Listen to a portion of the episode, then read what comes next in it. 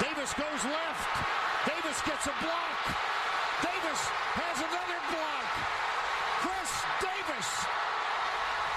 No flags. Touchdown. Auburn.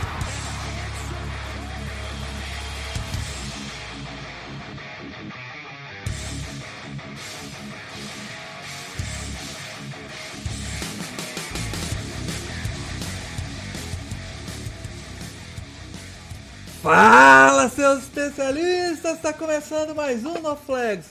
Aqui a gente expulsa as zebras se torce para alguma franquia na NFL, a gente pode acabar te ofendendo. Eu sou o Paulo Ricardo e 10 segundos atrás a gente mostrou o porquê que isso aqui é um podcast de velho, cara. Todo mundo tossindo, com pigarro, uma tristeza. Só os velhos paia nesse podcast de hoje. E o Mário que ainda é jovem, né, Mário? Não, a minha alma sempre foi de idoso. Temos aí o, o Alan e eu representando os velhos. Não, A foi gente é da vacinado, mesma né? geração, Paulo. A gente, se você pegar lá na listagem, a gente é a mesma É é geração. mesma geração. É, Eu não me é, identifico. millennials, É, millennials. nós somos os millennials, nós somos cringes. Cringe tá muito ultrapassado já. Já hein, passou, já? Cara, Puta que ainda, ainda mais que esse episódio vai ser vai ao ar só daqui a uma semana. Ah, Quando eu for, vamos vai- datar, vamos. O importante é datar. É, cara, o, o Alan aí é, já conseguiu até ser vacinado já, cara. A divisão é tão merda, mas tão Tem que bosta, assim, que eu a gente já foi pra puta que pariu com a pauta, né? A gente já. É, é, cara, tem que começar se apresentando, falar que É, as pessoas aqui foram vacinadas, não outras... fui ainda. Eu vou ser essa semana. Eu tô, só, só felicidade só, cara. É, ainda bem que você tem felicidade na sua vida, porque falar na NFC East é gatilho forte. Cara, mas antes de falar de coisa ruim, vamos falar de coisa boa, vamos falar de se inscrever no NoFlags, vamos falar de apertar É o, o botão de seguir lá no Spotify. Você já olhou as mensagens, Paulo? Do... Ah, mas aí que tá. No Quando iTunes? você entra no iTunes, ele pergunta qual a sua profissão de sonhos. E, a, é- é- e eu não tenho a menor ideia de quem cadastrou e colocou a profissão de sonhos. Porque eu coloquei a única profissão dos sonhos que todo mundo sonha, que é Mega Sena, e não deu certo. É a Faço a única- mínima é ideia a única qual profissão dos sonhos eu coloquei. Porra, mano. Não colocou Offensive Coordinator dos Lions? Só- Putz, essa é dos sonhos mesmo. hein? Cara, não faço a mínima ideia. Mas assim, dava pra ir lá no. O Alan consegue achar as mensagens pelo menos pra gente ler. A gente pode não responder, mas a gente, a gente lê aqui. É, vamos ver se a gente faz isso na próxima. Porque hoje, nem pensar. Hoje a gente fala de NFC East, essa divisão maravilhosa, divisão incrível que o ano passado só trouxe alegria para todos os torcedores da divisão. É, a divisão onde o vencedor foi o Washington Football Team, com sete vitórias. Boa. Sim, sete vitórias, é isso, com, com seis pontos a mais feitos do que sofridos, tudo isso, né? E... Mas a gente não começa falando de quem venceu, a gente sempre começa falando de quem foi pior, que é muito melhor, é muito mais divertido. Então Por a gente não? começa. É, é, a gente começa falando do time que foi o pior, que foi o Philadelphia Eagles. Né? O Philadelphia Eagles teve todos os problemas de, de quarterbacks ali, a troca de quarterback no final, a a- caiu o técnico, foi uma temporada caótica pro Eagles. E para comentar essa talvez melhora do- desse próximo ano, a gente chamou o Edu, o Edu Guimarães, que é aqui do NoFlex, mas também é lá do Greencast, que fala só de Eagles. A gente então fez a seguinte pergunta para ele para começar. A grande questão do Eagles para 2021 é o quarterback Jalen Hurts. O que esperar dele nessa temporada? Acredita que seja possível a franquia reconstruir o elenco ao seu redor? Vamos lá. Olá, amigos do No Flags. Eu sou Eduardo Guimarães, para quem não me conhece, eu faço parte do time do No Flags e também do Greencast, podcast da FAIGOS no Brasil. Também sou aquele twitteiro de meia idade que fica enchendo o saco no Twitter e sendo hater do Lamar Jackson. Vou responder as três perguntinhas aqui que o Mário me fez, né? É sobre, primeira é sobre o Jalen Hurts, o que, que eu acho dele, né, para esse ano, minha expectativa e também se ele é o cara da franquia. É, bom, o que, que eu espero dele esse ano? Muita entrega, muita paixão pelo jogo e, e assim, vender caro cada momento, cada minuto. Que é exatamente o que ele trouxe quando ele foi, quando ele se efetivou titular as últimas quatro partidas. Então, só para lembrar, o Eagles pegou é, três, dos quatro jogos, três das dez melhores defesas em DVOA, que foi Saints, Arizona Cardinals e Washington Football Team. É, venceu o Saints, é, vendeu caro o Cardinals, né? Contra o Cardinals, foi, teve a chance de lançar a zone com o cronômetro zerado e teve o Hurts teve que ser tirado do time contra o Washington Football Team que ele estava afim de ganhar o jogo e o plano do Eagles era perder o jogo. Enfim, a amostra é muito pequena, sim, mas dá para dizer que é o seguinte, ele não não foi estatisticamente brilhante, até porque ele teve os mesmos problemas que o Carson Wentz teve no, na temporada, né? Falta de qualidade do ataque, é, lesões diversas da linha ofensiva e o sistema de jogo, ataque realmente previsível, não funcionando e tal. Ele pegou esses mesmos problemas e, e mas deu um espírito novo e o time parece que comprou isso, né? Então é a tal da liderança, é a tal da, da assim da de ser um, um vencedor, um cara que, que, que acredita no jogo, que nunca se entrega. Tem poucos quarterbacks nesse, com, essa, com essa característica e isso é muito importante, eu acho que isso ele tem. Além do atleticismo, né? Que ou você tem ou você não tem e ele tem. Então, assim, eu espero isso, né? Eu espero um, um Eagles que dê uma, assim, que dê uma alegria para o torcedor, assim, para você poder sentar na frente da TV e assistir um jogo é, do Eagles e se empolgar, né? Agora, se ele pode ser o quarterback da franquia, é difícil falar e é mais provável, na verdade, que não. Se ele fosse um bom projeto, né? Ele seria um projeto de primeiro round, não de segundo, né? O próprio Eagles mesmo, quando draftou na 53, ele falou: "Ah, o Hurts é um cara bom demais para a gente passar". Bom, mas se fosse bom demais mesmo, pegava na, na 21 e não na 53. Se fosse bom demais mesmo, não sobrava para 21. Então, assim, é, tem problemas, a gente não sabe se o cara tem, é, se o braço dele tem um, um nível de NFL, né, fazer os lançamentos de NFL, se ele realmente vai ter o, a leitura de defesa do nível de NFL, não sabemos, né? E é provável que não até, né? É, mas o Eagles realmente deu uma chance para ele esse ano, resol- resolveu dar uma chance honesta para ele, é, com todas as condições. E se no ano que vem, se não der certo, no ano que vem a gente precisar ir para o plano B, o Eagles tem três escolhas de primeira rodada, quer dizer, duas com certeza, né? A nossa própria e a do Miami, e provavelmente a do Indianapolis Colts, na troca do, do, do Wentz. É muito, é, muita, é muito recurso para poder ir atrás de um quarterback veterano ou até mesmo trocar e subir no draft. Então eu penso que assim, a minha, a, minha expectativa é boa, mas a minha, a, a, a minha confiança é igual a do Eagles. Entendeu? Vamos dar uma, vamos dar um benefício da dúvida, vamos dar um voto de confiança, mas a gente já tem um plano B aqui, que é os recursos. Né? Claro, se o, o Hertz der muito bom logo de cara, a gente pega todos esses recursos e investe no time e o rebuilding vai ser bem mais rápido. Caso contrário, a gente usa para chegar no nosso quarterback. A gente tem dois planos aí e eu estou mais ou menos nessa linha também. Um abraço. É, Edu seus textões.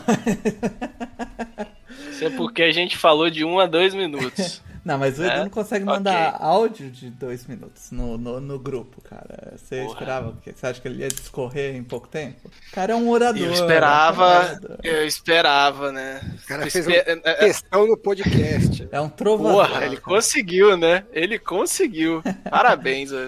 Mas e aí, Mário? pariu. Você que era o maior crítico do, do Jalen Hurts. aí- Sozinho? Você vai me largar nessa sozinho mesmo, Paulo? Não, você era o maior. Você eu, eu vai- era, eu era um Não, grande não, crítico, não. mas você era o maior. Que cara de pau, Te bicho. largou na A merda. cara nem treme, velho. Caralho, Paulo. Você já foi melhor eu, sou, que isso, só bicho. sou, eu só sou o host. Eu tô tocando a bola pra você, se vira pra chutar. Que isso, cara? Me abandonou mesmo. Foda-se. to- Toquei pra trás, te pus sozinho contra o atacante abafando. Se vira. Pô, pro zagueiro. Tá bom, ok. E aí, o que, que você acha do Jalen Hurts agora, versão 2021? Pode melhorar? A mesma merda. Continuo achando a mesma coisa. Só, é... pra mim não mudou Pergunta, absolutamente pergunta que não nada. calar é a seguinte: esperamos mais Ah. de Jalen Hurts ou de Taysom Hill? Ah, eu espero mais. Cara, vou falar uma coisa absurda aqui. Eu espero mais do Paulo Guedes do que desses dois. É esse o nível, Alan. É esse o nível. É, não tô esperando absolutamente nada de nenhum dos dois. Assim, qualquer coisa fora de fracasso completo, eu vou ser surpreendido. Pode acontecer? Pode. Acho que vai? Não acho. É isso. Não acho realmente que o Jalen Hurts, para mim ele era fraco no college. Imagina entrando pra NFL, mas né, acontecem coisas no mundo onde a gente é surpreendido. Mas É. não acho que é o caso do, do, do Hurts, não. O que foi diferencial no ano passado e, e que compensou na, a falta de conhecimento é porque os times, pra mim, se preparavam, se começaram se preparando para um Eagles com Carson Wentz, onde é um estilo de jogo. é, e o Hurts tem um outro estilo onde ele consegue alongar, acho que até com mais qualidade, né, fugir do que o Wentz, que é um maluco completo. É, e aí os times não se prepararam para isso. O, o Saints ficou bem claro, o Saints não se preparou para um quarterback correr com a bola. Impressionante, porque como não? Porque é a única coisa que o Jalen Hurts faz é, bem, né? Assim, e o time não se preparou para isso. Mas se você pega o Jalen Hurts como passador é, e, e, e mesmo, mesmo o time ah, ah, quando ele começou, as defesas começaram a se preparar melhor para ele, ele não tinha uma produção tão grande assim. Então não vejo como o Hurts é, possa, como a OL pior, né? Esse ano eu acho que a OL do Eagles vem pior, é, vá se destacar, né? Não, acho que é, o plano é bom. Ah, vamos dar um ano, a gente já tem duas escolhas aqui. Se der errado, a gente vai estar bem posicionado para um QB em 2022. Se der certo, a gente já tem um QB em contrato de Hulk no segundo ano. Plano é bom. Eu só acho que eles vão ficar com o plano A, né? Que provavelmente é draftar um QB no ano que vem. É. O, o Alan, a gente tava conversando no, no bate-papo antes do podcast aqui sobre o coordenador ofensivo do, do Eagles, né? Que era. é, foi do Chargers. é, ele foi. 2014 ele era é, técnico de. é, Como que é? Au- Auxiliar de assistente de qualidade, alguma coisa assim. E aí, em 2016, ele foi para quarterback coach. Em 2019, ele assumiu como coordenador ofensivo interino quando o Wise Hunt saiu. Em 2020, ele foi full-time coordenador ofensivo e já foi mandado embora. E o Eagles contratou ele. Então a gente não tem exatamente aí um, um grande histórico de esquema ofensivo que ele faz, que ele trabalha. Ou eh, o Chargers parecia que era uma, uma mescla do, do, do esquema que ele gostaria de colocar com o esquema que o Anthony Lynn gostaria de colocar e não era nenhum dos dois esquemas, era um time sem esquema nenhum. Podemos Então- descobrir que o sucesso do Herbert era hein? Já pensou, cara? Ai, o Alan não perde uma. Mas bicho. assim, É cara, filho da é, que que, o que, que dá pra esperar dele ou do ou do novo head coach aí do o Nick, como que é? Nick Nick Sirianni. Sirianni. É, Esse é do nome de guitarrista, cara. Desculpa. Trabalhando com o Jalen Hurts, né?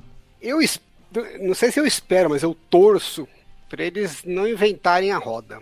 Eu acho que tem que trabalhar em cima da- das características do Jalen Hurts. Então, fazer um esquema similar ao que o Shanahan fazia com o Robert Griffin em Washington em 2012, que é muito option, é, foco no jogo corrido, é, do quarterback inclusive, né?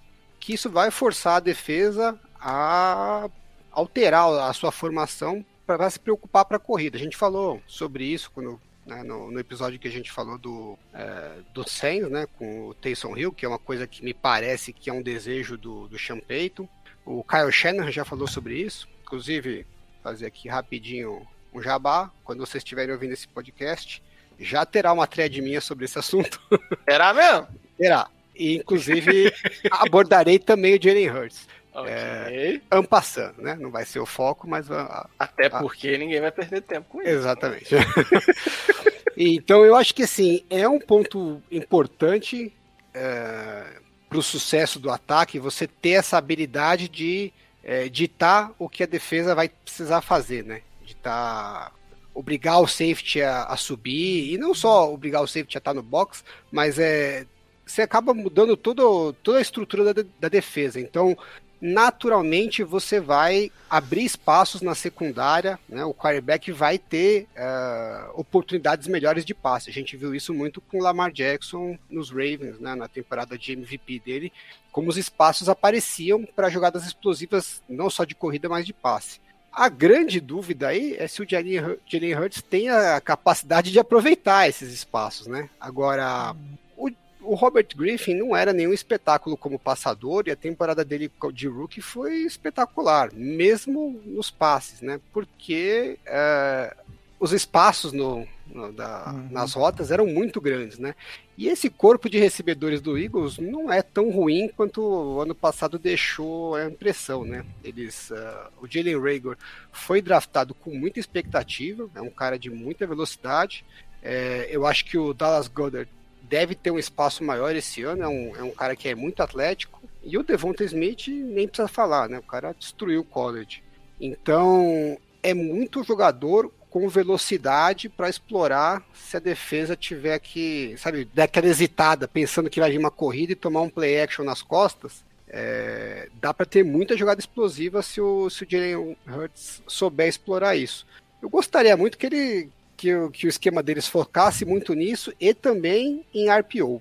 Eu acho que aquele RPO, mas não aquele RPO de slantzinho que a gente viu no passado, que não estava dando em nada, né? Aquele, aquele RPO bem do college mesmo, um bubble screen na ponta e uma corrida pelo meio ali. É, porque esses jogadores, é, Devonta Smith e o Jalen Rager, são jogadores que se eles receberem a, uhum. a bola na mão no screen com uma vantagem né, de 3 contra 2, é, toda jogada que eles receberem com uma proteção boa no screen é perigo deles levarem a bola direto para a endzone. Né? Então a defesa não pode simplesmente falar, não, deixa eles passarem no screen e a gente se vira. Esse se vira pode virar touchdown. Então, é, é uma pressão que você coloca grande na defesa, né? De pô, ter que se preocupar com a corrida do quarterback, tem que se preocupar com, com o RPO e ainda se preocupar com a bola longa. Agora, a chave de tudo é o quarterback saber punir a defesa quando a oportunidade da bola longa aparecer. Porque se ele não punir, aí fica fácil para a defesa. Fala, não, esquece a bola longa e vamos vamos montar em cima da, das corridas e do screen, né? Uhum. Jalen é. Hurts não mostrou ainda pra gente que ele tem essa capacidade, infelizmente. É, eu, eu. Minha maior dúvida é realmente se o coaching staff vai saber utilizar ele aí da melhor forma, porque é, o coordenador ofensivo não soube usar o atleticismo do Herbert no Chargers, mas de novo, eu não sei quanto disso era culpa do, do Anthony Lynn. Mas olhando o esquema do Indianapolis Colts, que é da onde vem o, o né? Também não era um time que utilizava muito isso. Então, vai ser assim, a gente não tem material para saber se o, se o coaching staff sabe bolar um esquema bem feito assim, porque eles também não tinham material humano para fazer isso nos seus times, mas é, tem, no, tem aí no Eagles com o Jalen. E eu acho que a única, a única forma mesmo desse time ter algum sucesso, como você disse. É, eu não boto tanta fé também no Jalen Hurts, aqui, só pra não deixar o Mario sozinho aí. aí eu Mario. também acho que ele é, é bem fraco, cara. Ele é bem Obrigado. fraco. Mas, assim, só pra soprar depois de morder, né? ele, ele, mentalmente, eu acho que ele, que ele mostrou um, que é um cara confiante, pelo menos, no, no, trabalho dele. Alguém confia no trabalho dele. Ele. Já é algo, né? que bom, né? Imagina, se você não acredita em você. Ah, mesmo, tem uns caras que não acreditam aí, viu? Vou falar, tem vários. Vamos pro penúltimo. Ah, não, vamos pra próxima pergunta. Próxima Ixi. pergunta. Paulo já é... queria eliminar o Igor. Que, não, é, já vamos pro penúltimo. Ele já pulou dois times, já vamos embora. É isso aí. É, vamos, vamos, vamos pra segunda pergunta aqui, que é uma pergunta que é muito boa. E não foi o Mário que fez, foi o Alan. Obrigado pelo elogio. Fico feliz. Aqui, ó. Se conseguir se manter saudável, o elenco do Eagles ainda tem muito talento nas trincheiras. Acredito que o time possa surpreender em 2021 em cima da sua força da OL e da DL? Bora lá. Essa segunda pergunta é uma pergunta muito boa. Parabéns, Mário. Isso mostra por que, o No Flags é realmente diferente. Vocês estão realmente prestando atenção. É, o Eagles é tido pela maioria aí como uma porcaria de time, um time top 4 aí dos piores rosters da NFL, candidato a top do draft e tal. É, mas as pessoas, porque as pessoas compraram essa narrativa da, do rebuilding é, né, que o Eagles está realmente acumulando tanto dinheiro quanto piques de draft e tal, isso está acontecendo realmente, mas o Eagles podia ter abraçado mais o rebuild, né? Ele podia ter trocado o Brandon Brooks, podia ter trocado o, ou o Brandon Graham ou o Fletcher Cox é, e, e realmente ter assim apostado em jogadores mais jovens e realmente ter assumido que é um time ruim, é, acumulando para o futuro. E mas o Eagles não fez isso por completo, né? Então, é, ele manteve alguns jogadores, né? E também contratou outros, né? Então, por exemplo, na linha ofensiva, é, falar do ano passado, o time não foi tão mal quanto as pessoas pensam, né? É, o problema da linha ofensiva é que foram 13 formações diferentes em 16 jogos, né? É, então, assim, em alguns jogos o time estava tentando entender o que estava acontecendo. Mas nessa dificuldade toda apareceram bons nomes, né? O Herbig é um bom nome que apareceu para profundidade, o Driscoll também para profundidade, o Mailata pode ser um titular decente, foi um titular decente, né? O australiano Mailata aí, jogador de rugby, projeto do projeto e tal. Uh, a, com a volta do Brandon Brooks, do Lane Johnson, já com Jason Kelsey, é, o seu Malo que foi muito bem, os últimos dois anos já foi muito bem. Assim, você tem, e agora draftou o Dickerson, é um, um talento aí do, de Alabama. Você tem titulares e reservas numa, numa situação muito boa para agora e para o futuro, né? E para a linha defensiva, pouca gente também se dá conta. O Eagles foi a terceira linha, a terceira defesa com maior número de pressões, né? É, com um time de quatro vitórias, ninguém presta muita atenção, mas, mas foi isso. Uh, o time teve a chance, como eu disse, de trocar alguns jogadores, não só não trocou, como pegou o Ryan Kerrigan. Então, assim, é, é o que eu faria? Talvez não. Não, eu, assim, eu gosto do, do time que mergulha realmente no, no rebuilding, que não é tancar, é assim, mergulhar no rebuild, para poder ser mais forte no futuro. Mas o time se recusou a fazer isso. Então, assim, existe uma.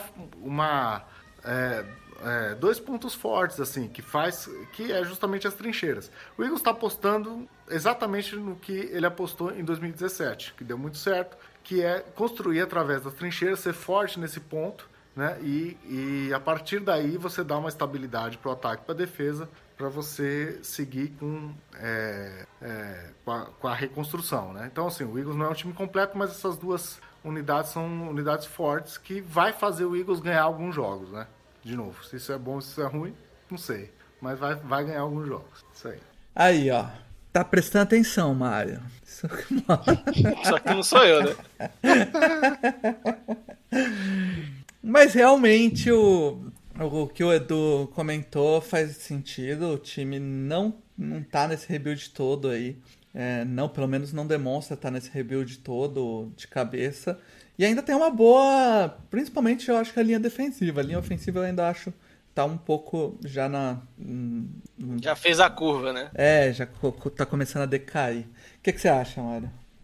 Bom, eu, eu acho que é uma linha defensiva bem talentosa, né? E, e ela continua se mantendo talentosa, apesar do time abandonar, abandonar não, mas cuidar com muito menos carinho do resto, né?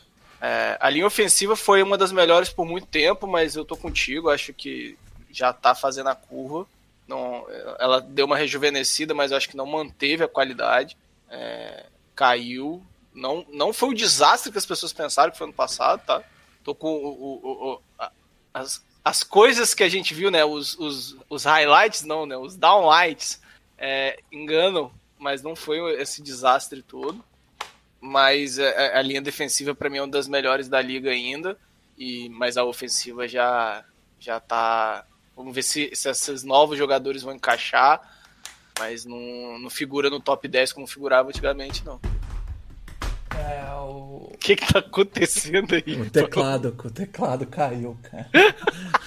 Deu umas porradas nele aí. Pô, eu achei que ele tava puto comigo. Nada, é, é a porra do, do microfone com condensador, pega tudo, cara. O teclado caiu tipo, no chão, que eu fui puxar um negócio e caiu tudo. É, mas, cara, eu, eu também acho que é isso aí. Depende muito dessa, desse pessoal que chega novo aí. a, o, o center, é, Jason, não, como que é o nome dele? O Jason Kelsey. Você acertou, você acertou, cara. Você vê, tem que sempre. é, Tem que sempre. Tem que confiar mais em você, cara. É, exato. Papo de coach motivacional, cara.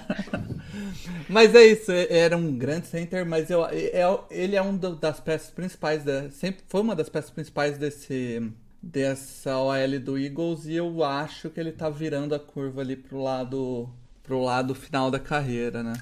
É, Ele ainda é, é, Ele ainda é um bom center. um ótimo center, né? Mas não tá mais no seu auge e, e o talento em volta eu acho que é bem menor do que outrora. Já, ah, assim, pr- pensando no- numa reconstrução, que o time não tá pronto pra ganhar agora, eu não sei se ele entra nesse projeto. Mas, Alan, você que fez a pergunta e foi perspicaz, observador, co- comente Qual é, pô? sobre a Deixa pra situação. mim isso aí, rapaz. Queria primeiro dizer que é um espetáculo de arrogância da nossa parte, né? O integrante do NoFlex elogia a pergunta De outro do NoFlex. integrante do NoFlex. Olha, eu tô pra te falar que humildade, que isso... não? Não, mas eu tô pra te falar que isso em outros tempos era impossível de pensar. Ó, se a gente não se elogia, quem vai elogiar, né? Não, não, não. não igual o o- Hurts, né? O, o, o Paulo vai concordar comigo. Isso em outros tempos era impossível de, de se imaginar.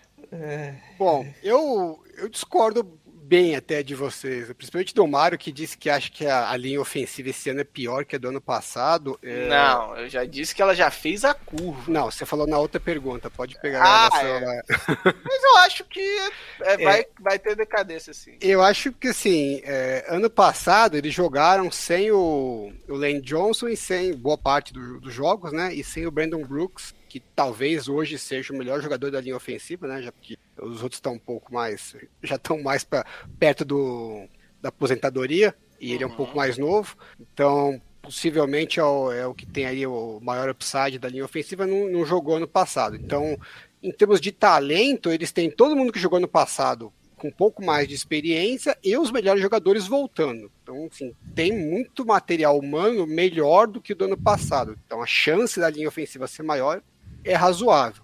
Agora, apostar na saúde desses jogadores não, não é das, das São coisas dois mais... anos. São dois anos, né, sem o Brandon Brooks, não é isso? Foram dois anos de lesão. Ou eu tô É, não, ele teve uma lesão antes, voltou da lesão, ah, foi bem, e agora teve uma outra. Ele teve um intervalo, né? Não foram duas seguidas, né?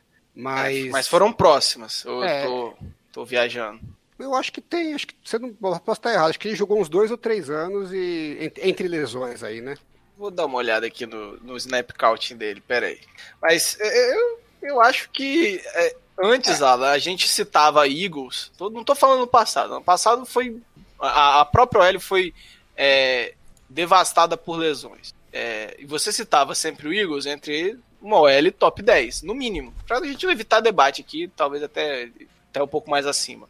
É, e aí você entra pra, na minha visão, pra 2021 e você não entra nesse debate mais. Porque tem muito jogador que precisa se provar antes da gente colocar essa OL. Não tô falando do Kelsey nem do Brooks, mas os outros três jogadores precisam se provar muito para que a gente co- consiga considerar essa uma OL completa. Não, então, é, eu- é isso que eu não concordo. Eu acho que os jogadores que tem lá é uma boa L entre as melhores da NFL.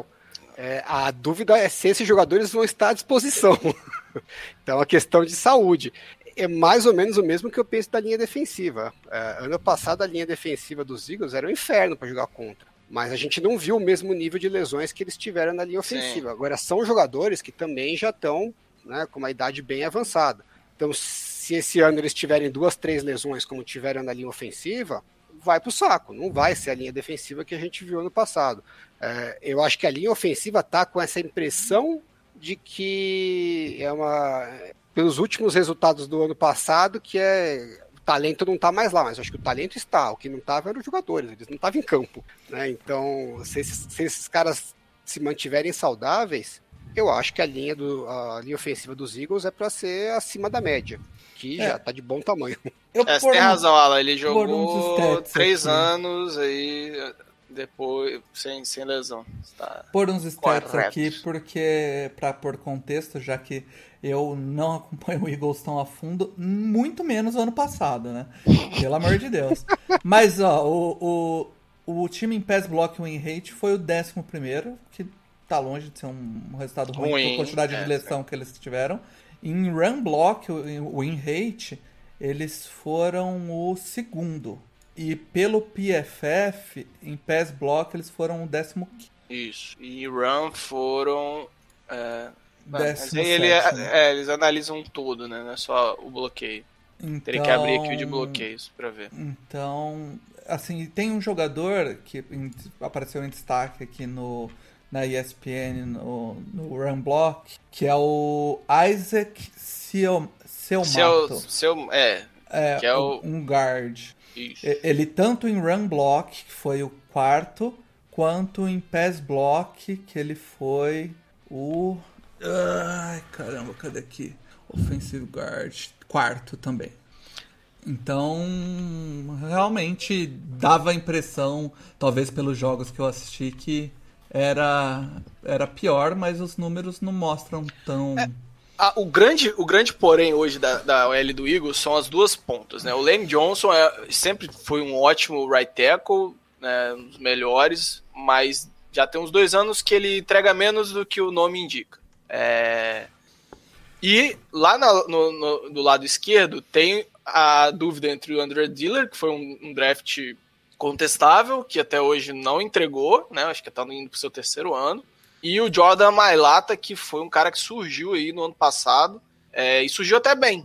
A minha dúvida é se essas duas pontas vão aguentar. Eu tenho dúvidas com o seu Malo também, é, e os, mas para mim, Kelsey Brooks são dois dos melhores de suas posições. Não acho que é, e é esse que o, que o Alan discorda e que a gente vai, vai fechar por aqui, que seja, um, seja uma OL que vai, vai performar bem em 2021. Eu só E- queria deixar claro que. Chan- você falou da chance. tô- Duas coisas, né? É, acho que vai ser uma linha que vai performar bem se os titulares estiverem Ah, saudáveis. justo, justo, É, justo. mas, que é um grande C. É, mas eu queria também dizer que eu não compartilho dessa sua opinião de que o Lane Johnson não tem entregado o que o nome dele indica Ah, nos últimos anos, tá? Nos últimos dois anos, não nos dois, dois anos. Eu acho que até 2018 ele performava talvez o melhor right tackle da liga. Eu, Mas nos de novo, últimos dois anos. hum, não concordo. Ano passado ele mal jogou, né? Mas É. É, só para botar um contexto então no final aí, é, eu tava com as estatísticas abertas aqui sobre o pass rush e o run stop, que a gente tava falando do outro lado da trincheira, o time foi oitavo em pass rush, win rate e quarto em run stop. Então, É, no, a no observação, a observação do Alan foi junta com a dos analistas aí de estatísticas. No Eu PFF eles analista. foram em segundo, cara, pra pass rush, né? É. Então, eu sou o orgulho dos analytics, essa é a verdade. É Nossa, aí, que triste. O- opinião maior que Analytics. Vamos então ver o que, que, o, o que, que o Edu acha então da divisão, o que, que ele acha quem leva e qual a situação do Eagles. Vamos lá. E sobre as minhas expectativas para 2021, a principal delas é ser tricampeão do bolão do No Flags. Eu acho que estou me preparando para isso, isso é perfeitamente possível. Mas falando sobre NFC, acho que o favorito é o Dallas Cowboys, que tem o, o roster despior, vamos dizer assim, ma- e o melhor quarterback da, da divisão. É um ataque muito bom, mas tem problemas na defesa, especialmente na linha secundária, que eu acho que eles não endereçaram suficientemente esse ano para ser minimamente competitivo, mas acho que são favoritos para a divisão. Ah, o futebol team tem uma grande defesa, né? um bom, uma boa comissão técnica, mas eu penso que quando você tem um desempenho tão bom na defesa, né, é bem provável que você regrida um pouco seguinte e que a outra unidade, no caso o ataque, tenha que dar realmente a- a- um passo a mais. É, eles até contrataram para isso, né? Mas o quarterback é o Fitzpatrick, eu não tenho certeza de qual Fitzpatrick a gente vai ver em qual jogo. Eu só aposto mais no Dallas. O Giants, eu penso que melhorou como um time, fez boas contratações, ah, mas eu acho que tem problemas mais primários assim que eles não resolveram, que é a linha ofensiva e realmente saber se o Daniel Jones vai ser um quarterback que vai se livrar um pouco dos, dos turnovers. É, talvez eu eu entenda que eu posso queimar minha língua no fim do ano e esse vídeo ser jogado contra mim, que o Giants é um time que deu tiro certo na hora errada novamente. Ou seja, grandes contratações para ter um time melhor num momento em que tinha problemas maiores e o time não vai ser competitivo o suficiente e essas grandes contratações vão realmente só é, prejudicar um plano futuro é, em relação a cap, em relação a pick draft. E o Eagles não, não briga por nada, por divisão, muito menos, né? Eu acho que é um time que, eu, como eu disse nos áudios anteriores, não, não é tão ruim como as pessoas pensam, mas é muito improvável a gente pensar que o Eagles vai ficar na frente dos outros três, vai ser o campeão improvável. A minha expectativa é, para o time. Na verdade, vamos falar de Vegas, né? Vegas está dando 6,5 a linha, né? É, então, pensando no que eu disse no primeiro vídeo, né? Sobre o Jalen Hurts, pensando que vai dar certo, que o Jalen Hurts realmente dê esse passo a mais e as pessoas, que a gente possa acreditar nele para 2022 e tal, é, para que isso aconteça, o Eagles tem que ir relativamente melhor do que a expectativa. A expectativa sendo 6,5 eu vou botar otimistamente, né? Porque nós estamos em julho e julho é, já é hora de torcer e o torcedor torce, então eu boto oito vitórias, então oito e nove. Né? É uma campanha negativa, é, mas eu acho que se o Eagles conseguir oito vitórias, dependendo de como for, claro, ele, ele realmente mostra uma, mesmo com a campanha negativa, ele mostra que que o caminho tá, sabe, que o caminho tá certo e que essas três piques do ano que vem de primeira rodada podem ser direcionadas para o resto do time e a, e a reconstrução vai ser mais rápida do que o normal. Então é isso aí, obrigado, No Flags, estamos aí. Precisar, estamos aí. É isso, cara. O, o, até, o Edu até nos poupou de procurar quanto o Vegas tá, tá dando. É, já poupou o trabalho do Alan. Demorou tanto pra ouvir o palpite do, do Edu que deu até pro, pro Mário procurar as notas do PFF do Lane Johnson. Ah lá. Descobrimos que 2019 ele não foi consegue. Ele a não melhor consegue. nota da carreira do Lane Johnson foi em 2019. Agora vamos fazer um split aqui das notas, né? Porque a nota do offense conta run block e pass block. O run block do Lane Johnson foi 92.6, o maior da carreira. E o pass block do Lane Johnson foi 76.6, o que não foi nem a terceira melhor temporada dele na carreira. E qual foi e... a melhor de pass block dele na carreira? Ah, ah atenção, aí. atenção, atenção. Ano passado. Mas ele jogou ele jogou. Pera aí, pera aí. Ele jogou um, dois, três, quatro, cinco, seis jogos. Seis jogos. Desses seis jogos, três ele teve uma boa nota e três ele teve uma nota mais ou menos. Ah, não, foram sete, porque teve um aqui que ele teve uma nota péssima. Né? Então a amostragem não ajuda, né, bonitão? Olha só como o Alan é.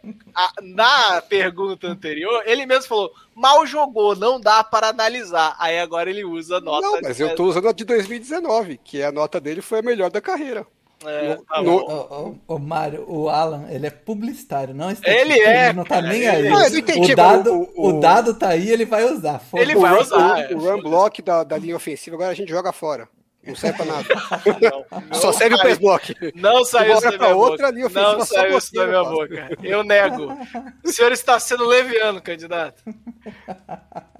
Ele teve, só para entender, então, em 2019 ele teve a melhor nota de run block da carreira dele e a de pass block ele teve basicamente a mesma nota que ele teve da carreira inteira, menos no ano passado, que a gente vai desconsiderar, porque ele jogou pouco porque não ajuda na sua narrativa. Vamos desconsiderar então ano passado. É e aí, pegar a mas, carreira inteira dele, mas como dele diz um amigo mesmo. meu, o amigo meu no qual a gente fala, conversa muito, o importante não é estar certo, o importante é controlar a narrativa. o, o, Bruno vai embora, mas o espírito Agora, quando o Edu falou que ele tá treinando para ganhar o, o, bolão do No Flags, é eu, você, eu, já né? imaginei né? ele na, na, escadaria lá de Filadélfia. com moletom. Eu acho que ele não ganha porque o Alan vai participar, né, Alan, do bolão? Ah, se eu participar, aí acabou o, pro Idal. É, né? o, o, Alan, ele é o rei dos palpites. Contra Analytics, só palpite pode vencer. vamos, vamos falar do time que ficou em semi-último. nós vamos dar nosso palpite não, ou, dizer, ah, Deixa é, no final, vamos pro final, vamos pro final. Que aí a gente faz a divisão inteira. Fechou. É, mas beleza então. Vamos, vamos pro time que ficou em penúltimo, que foi o Dallas Cowboys. O Cowboys terminou a temporada com 6-10. A temporada que jogou sem o quarterback, o Dak Prescott, que machucou logo no começo da temporada. Então, é, tem um pouquinho mais de desculpa aí o Cowboys. e e para responder sobre o Cowboys, não podia ser outra pessoa, é o gordão do Cowboys, né? Nosso querido Bruno aí. É, Bruno Virgílio vai responder as perguntas. E a primeira pergunta é: apesar de ter melhorado um pouco no meio da temporada, a defesa foi uma catástrofe em 2020. É possível ter esperança que o novo Defensive Coordinator, Dan Quinn, vai conseguir resultados melhores em 2021? Bom, lá. Salve, salve galera, que é o Bruno Virgílio, tô aqui no projeto Mensageiros da Paz, o Instituto Mensageiros da Paz. Vou falar baixinho aqui que eu tô saindo, que tá tendo aula. Falar que a defesa do Cowboys foi ruim ano passado é chovendo molhado, né? Sabemos que foi uma porcaria. Mike Nolan é o pior defensivo coordinator que eu já vi na minha vida. Esse ano com o Dan Quinn, a gente não, não pode piorar, né? Assim, a ideia é que melhore. Eu acredito que a pergunta que pediram, que me fizeram foi que a defesa até melhorou na segunda parte da temporada. Qual é o prognóstico pro ano que vem? Não, não melhorou nada não. A defesa foi ruim um ano inteiro. E esse ano ela tende a ser melhor. Melhor porque pior que tá no fica, já diria o nosso amigo Tiririca. É, eu acredito que a gente usando esquemas mais simples ali, utilizando os linebackers que estão criticados aí, mas que é, acredito que vão mostrar o seu verdadeiro talento, é, a gente consiga ter um ano muito mais proveitoso na defesa de Dallas. Né? A questão vai ficar única exclusivamente ali é, com a secundária, que são jovens talentos, mas ainda são jovens jogadores. A gente sabe que secundária sofre da transição para a NFL. Vamos esperar, amigo, passar de moto, passa. Passou e agora assim que vai passar, junto com esse motoqueiro, a má fase da defesa de Dallas porque 2021 é o ano que Dallas vai ter a melhor defesa da liga. Mentira, nem eu acredito nisso. Mas melhor que 2020, com certeza vai ser. Valeu, galera. Bruno, Bruno, Bruno, cuidado, cara. Quando o Tiririca falou que pior que tava, não ficava. Ficou. Cara, dali pra frente foi só história triste, cara. Só desastre. Caraca, pra quê, né, bicho? Pra quê? Não precisa, não precisa. Ó, eu queria dizer que o Bruno não pode alegar que foi pego de surpresa. Eu avisei para ele que o Mike Nolan era o pior coordenador defensivo da liga. Várias vezes, inclusive. Ô, Alan, mas depois de anos Parece que o Bruno finalmente deu o braço a torcer que o, a defesa do Dallas precisa de secundária e a secundária não é boa, apesar dele ter lutado para falar que a secundária não era tão ruim assim durante anos. E aí, cara, você acha que eles reforçaram bastante para ser melhor ou só a mudança de esquema já é o bastante? É, nem uma coisa nem outra. É ali no meio, ele. Não, nem reforçaram o suficiente e nem a mudança de esquema vai resolver. Eu sei lá, eu. Pô, acho que esse século não teve ainda uma defesa dos. Uma época que a defesa dos Cowboys é consistentemente boa, né? É, eu lembro que o Wade Phillips, que era o, o um bom coordenador defensivo, né? Foi contratado para ser o técnico quando eles mandaram embora o Bill Parcells, né, na época do Tony Romo é, no começo da carreira do Tony Romo, né? E a, ele ficou, acho que se não me engano, quatro anos. E, e, ele foi mandado embora. E o Jason Garrett assumiu como técnico dos Cowboys exatamente porque o ataque ia bem com o Tony Romo e o Jason Garrett. E a defesa, que supostamente era para ser o ponto forte do Wade Phillips, era uma desgraça. Então, foi bom, já que a defesa não está indo bem, vamos promover o nosso coordenador ofensivo e vamos buscar algum coordenador defensivo para fazer a defesa ir bem. E nunca vai bem. Né? Então, já tá, entra ano, sai ano e a defesa parece que não vai. Assim, esse ano, qual contratação dos Cowboys vai mudar substancialmente a qualidade da defesa? Nenhuma, né? O máximo que a gente pode esperar é o, o linebacker que eles pegaram no draft, que era cotado como um jogador realmente top da posição, mas que, sim, é um rookie, né? É, não acho que vai ter um impacto tão grande, por melhor que ele possa vir a ser. Nunca vi jogando também, não posso dizer nada, mas assim, na melhor das hipóteses, ele não vai ter um impacto tão grande na defesa de imediato, eu acredito. E o, o Dan Quinn de coordenador defensivo, com base no que a gente tem visto nos últimos anos dele, é, ok até. Acho que deve ser melhor que o Mike Nolan, mas para mim vai continuar um desastre. É, ó, antes de passar para outro, você dar sua opinião sobre a defesa do Cowboys, só para jogar aqui o mesmo parâmetro que a gente jogou pro Eagles, foi a 28 em pass rush e a penúltima em run block, né? Vai run dar stop. bom. Eu tenho certeza aí que as coisas vão funcionar. Mas, Mário, a pergunta é: é, Hum. a principal, como o Alan disse, a principal é, adição do time foi um linebacker. Num time que tinha feito uma adição de um linebacker que não tem pescoço agora, né? O, o, o garotão lá, como chama? Que o Bruno Van der era- Esch. Van der Esch. O, que eu acho que por isso que foram atrás de outro linebacker, né? Um, o cara não, provavelmente não tem mais condição de jogo, depois do número de lesões que ele teve. Mas não resolve nem o problema da secundária. Talvez do pass rush, se ele jogar de, de outside linebacker. Eu não sei se eles vão fazer isso. O que, que você acha? Eu acho que eles vão tentar aproveitar um pouco do que já deviam ter aproveitado, que é do, do Jalen Smith, que era um cara que jogava muito bem é, indo atrás do, do quarterback, né? É, e chegou no Cowboys e nunca, nunca deixaram ele fazer. Basicamente foi isso. É, esse time é impressionante porque você, tirando um pouco a secundária, mas você olha o time em si é muito talentoso, né? E o time não rende, cara.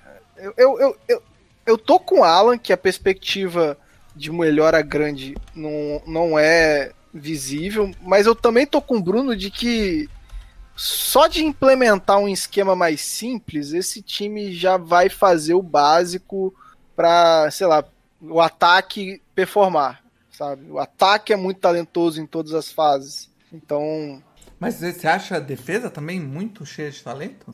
os, os Eds são bons, né? Os linebackers, né?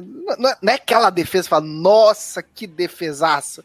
Mas dá pra ser competente. É, eu, eu acho o interior da, da linha defensiva ainda fraco. É, é não, não, a- não é uma boa defesa. é terrível, cara. Não, não é uma boa defesa, mas não dá pra falar que era pra ser uma defesa Não, não. a das cinco piores da NFL. Tem, tem defesas, pra mim, que podem ser piores. É, o, o. E Dava ano pra falar, dava pra falar. Ano passado. O Não, o coordenador era o não. Mike. Desconsidera. Eu tô pegando. não acreditavam porque não, Não, queriam. não, tava, na falando cara, assim. tava na cara. pegando o talento disponível na defesa, mesmo que em algumas áreas limitado, esse time não era pra ser uma defesa das cinco piores da NFL. Aí você coloca Mike Nolan na- no bolo, aí sim, né? Mas eu tô falando que tem, joga tem defesa com jogadores piores. Eu acho que esse time, essa defesa fazendo o básico, é, vai dar oportunidade pro ataque ganhar os jogos aí. Eu não acho que ela é tão ruim também. Só como participação final nesse tema, eu queria dizer o seguinte: Lá vem. técnico novo entra e aí ele pode escolher quem ele quiser para formar a equipe dele. Ficou até um ano fora, né, pensando e tal, e ele traz quem como coordenador defensivo? Mike Nolan. E aí, obviamente, é um desastre como esperado. Sim. E aí ele manda o Mike Nolan embora e ele Traz o contrata para lugar o Dan Quinn. Será que vocês percebem o padrão que está se desenrolando? Caraca, eu esqueci que era o Dan Quinn, cara. Ô, ô, Alan, mas você que acompanha mais esquema tático e tática na NFL, cara, eu acho engraçado quando você observava o Cowboys jogando uma boa parte dos snaps em Tampa 2, cara.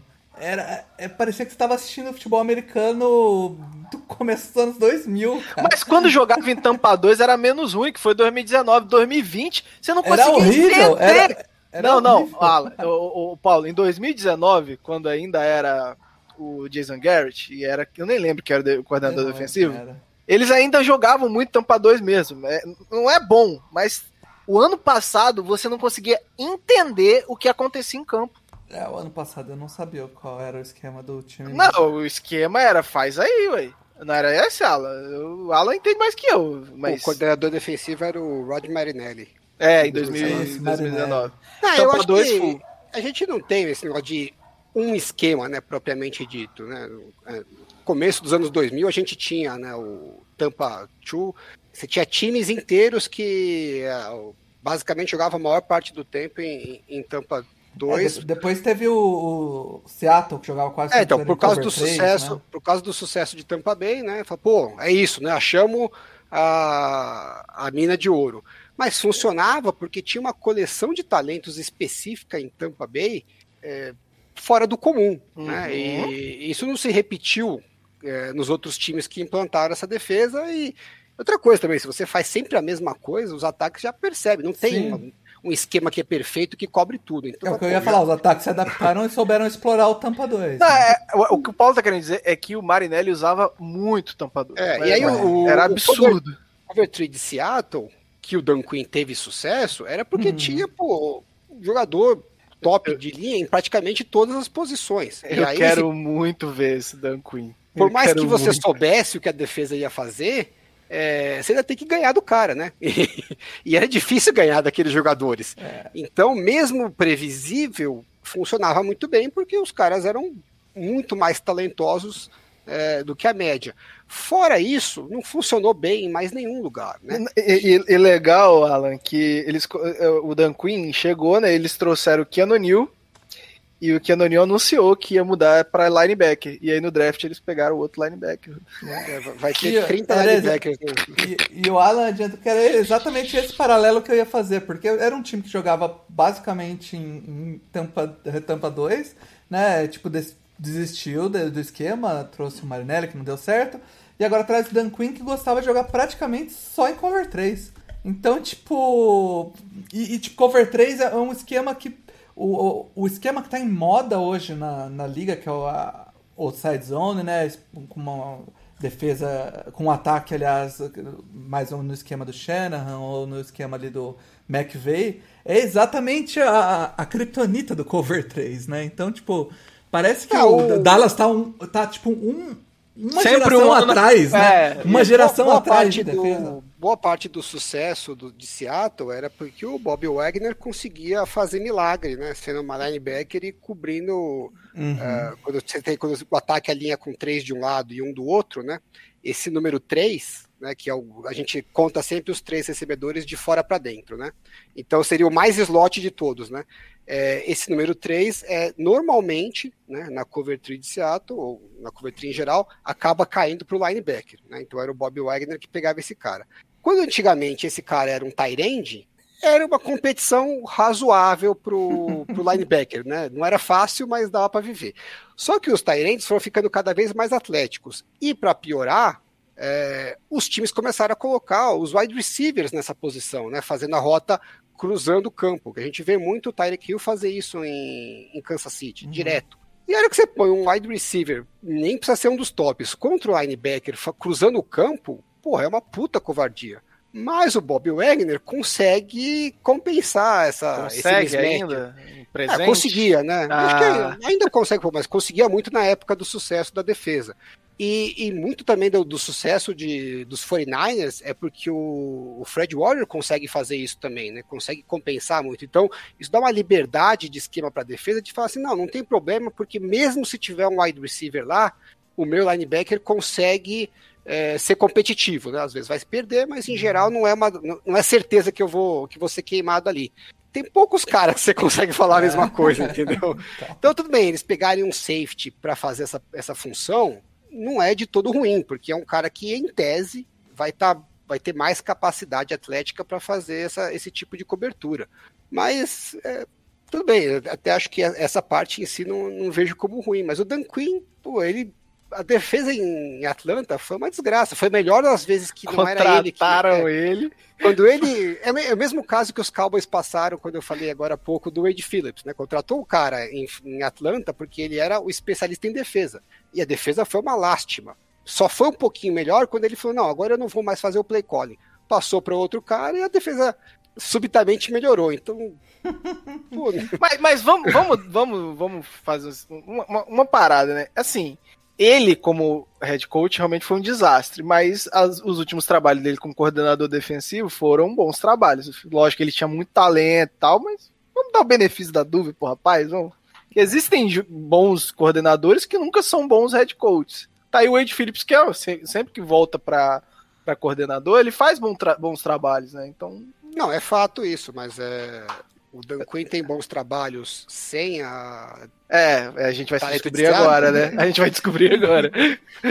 Bom, a segunda pergunta que a gente fez aqui foi: a OL era um dos pontos fortes do ataque e sofreu muito com lesões nos últimos anos. O que esperar dessa unidade para essa próxima temporada? Vamos lá. Olha eu aqui de novo, galera, agora para falar sobre a OL.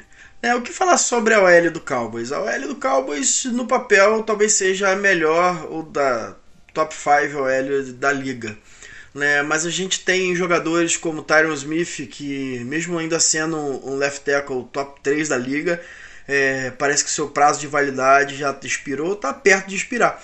Que ele não consegue fazer os 17, não conseguiu fazer os 17, os 16 jogos nos últimos anos né? Então, assim, vamos, vamos ver o que, que a gente espera para a próxima temporada. A gente tem o Zach Martin, que é o melhor left, o right guard da liga, né? Desculpe. É o melhor guard da liga, para ser bem sincero. Não tem Kenton Nelson, não tem ninguém. O Zach Martin é o melhor guard da liga. Mas no último ano jogou um pouco abaixo, mesmo quando esteve saudável, é, do seu nível habitual. Mesmo assim, ainda jogou em alto nível, mas o grande questionamento né, da OL, porque o right tackle, o Léo Collins, é, é, um dos melhores jogadores da posição da liga, mas ali o miolo, né, o center com Biadas e o left guard com o Conor Williams, é, por mais que o Biadas ainda mostrou um, um, uma evolução no, no, no ano passado, mas o Williams ainda é um jogador muito fraco fisicamente que sofre contra jogadores mais pesados. Né? E projetar isso para o ano é esperar com que ele tenha um, um, salto de qualidade que ele não teve nos últimos anos. Se ele conseguir ter esse salto de qualidade, eu, sem clubismo algum, falo que a melhor L da liga é a L do Cowboys e deve dominar é, as trincheiras. Mas, assim, com o center em seu segundo ano e o seu left guard com extrema dificuldade com, com, com jogadores que usam Power Rush, é, fica esse questionamento. Vai depender da evolução desses dois jogadores, mas eu tenho confiança que isso não vai atrapalhar muito o ataque do Cowboys, não, e a OL vai ser um dos pontos fortes para 2021. Valeu, galera!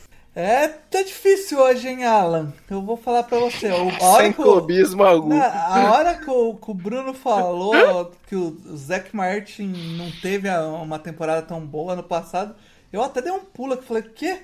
Eu, eu, eu tô vendo tudo jogo errado, porque quando eu vi os jogos que eu vi que ele tava jogando, né? Teve uma, bons, excelentes jogos. E, e, eu vim de novo dar uma olhada aqui no, na, nas estatísticas. Ele foi o segundo em pass block ou em rate na liga toda, e o terceiro em pass block, run block, aliás. E pelo PFF ele teve a sua melhor temporada. Overall. Stats are for losers. Mas, de novo, em pass block foi o pior desempenho dele, em run block foi o melhor disparado. Então, talvez seja isso que o Bruno ficou um É, pouco. Run Block a gente descobriu que não. Ah, velho, eu vou ficar quieto aqui. É, mas e aí, cara? Essa, essa OL do, do Cowboys é, vai esse ano ter um, um quarterback de verdade, né? Jogando atrás dela. Vai? O que a Dak Prescott joga, né? Tá Joga? zicando. Pô, tá, tá tá zicando sacanagem. Rebeca. Não, não tô zicando, eu só tô falando que você tá afirmando com muita convicção. Pô, que isso, cara. E, mas assim, eu, eu acho meio Dak Prescott joga melhor que o Andy Dalton. Não, mas, mas a questão não é essa. Eu, tô, falando- eu- minhas dúvidas, eu não bato o martelo que ele vai jogar, sabe? Só isso. Eu tô mais confiante que ele vai jogar do que a linha ofensiva inteira vai Aí jogar. sim, sim, sim. Aí tamo junto. Aí a gente realmente tá junto. Ó, meu ponto com essa linha ofensiva é o seguinte: eu acho que ela realmente tem tudo para ser uma linha ofensiva boa. é, não compartilho dessa empolgação toda do Bruno, não acho que é uma das melhores. Mesmo se todo mundo jogar, não acho que é uma da, que deve ser uma das melhores da NFL. Não mais, né? Já foi, mas não mais. É, porque tem alguns pontos ali vulneráveis, como ele mesmo citou.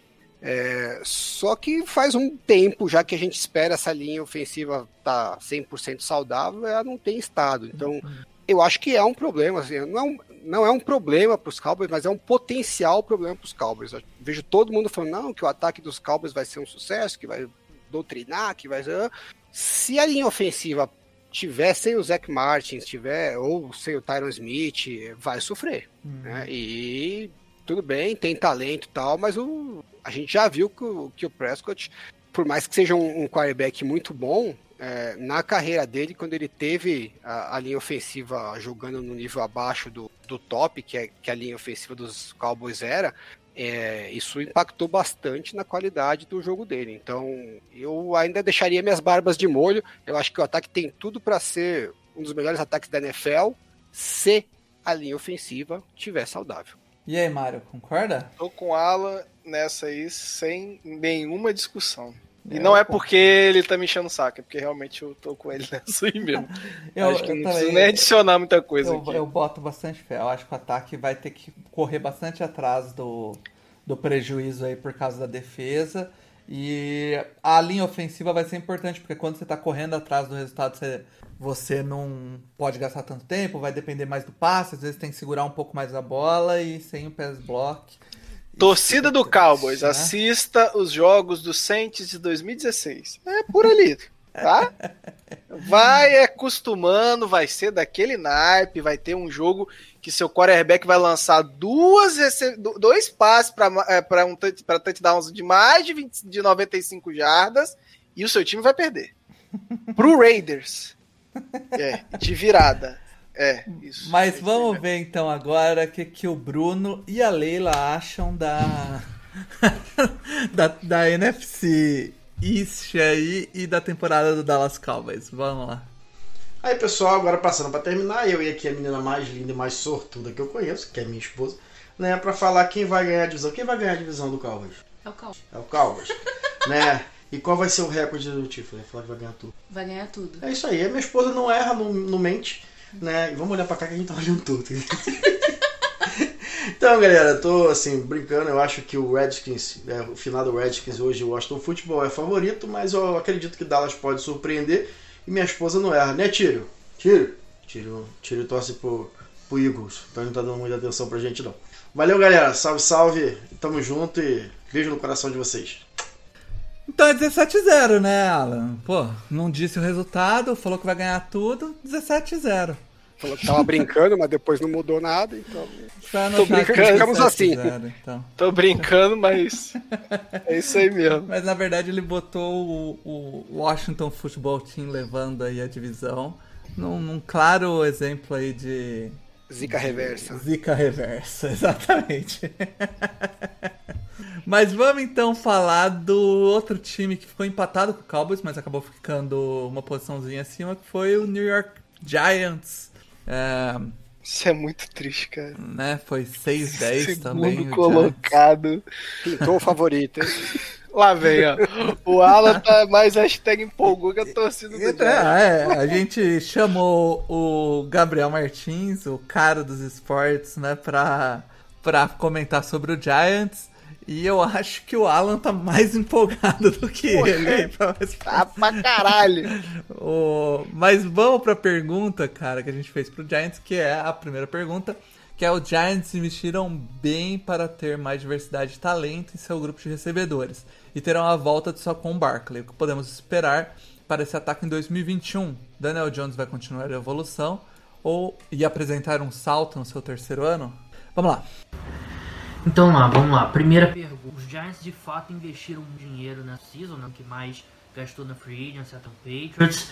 Eu gosto da chegada do, do Golladay, eu gostei da, da seleção no, no draft, até porque eu não conheço o Sterling Shepard, né? mais do que outros torcedores dos Giants, eu não acho que um cara fiável ali, que constrói na possível, mas eu acho que realmente o Daniel Jones não tem muita discussão em termos de talento, né? A linha ofensiva ainda é um problema, mas é aquela coisa biose. O Daniel não ajudou a linha ofensiva passada, nem o Daniel Jones, né? Então, é, acho que os dois lados melhorar. O Daniel Jones ele tem um problema grande que ele não identifica bem pressão, ele segura a bola mais do que deveria, não protege bem a bola.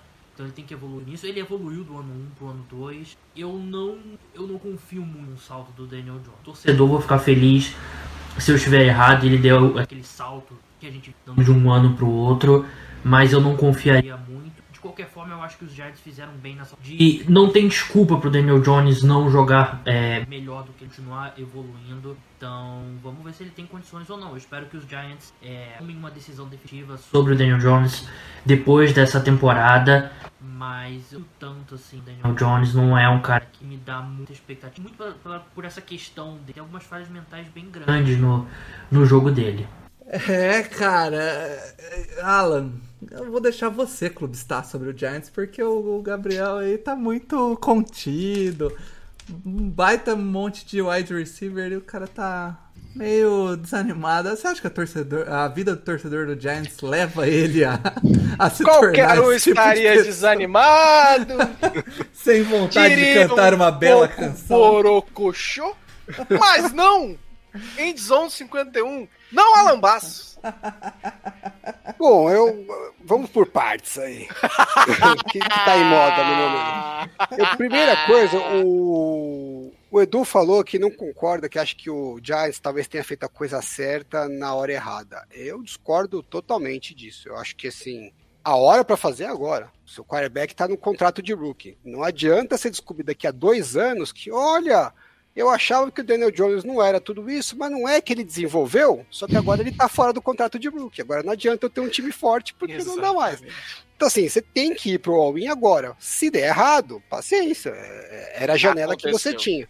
Então, você, você, mata dois coelhos com uma cajadada só. Um, se você acertar e o quarterback for bom, você tá com o time pronto para competir é, com uma vantagem competitiva no, no salary cap. Se você descobrir que o quarterback não é bom, pelo menos você deu todas as condições para ele, para você falar, bom, realmente o cara não é bom. Vamos partir para um outro projeto. Você sai do muro, né? Porque a pior coisa que podia acontecer pro Giants é daqui a dois anos falar, puta, agora tem que renovar o contrato do Daniel Jones.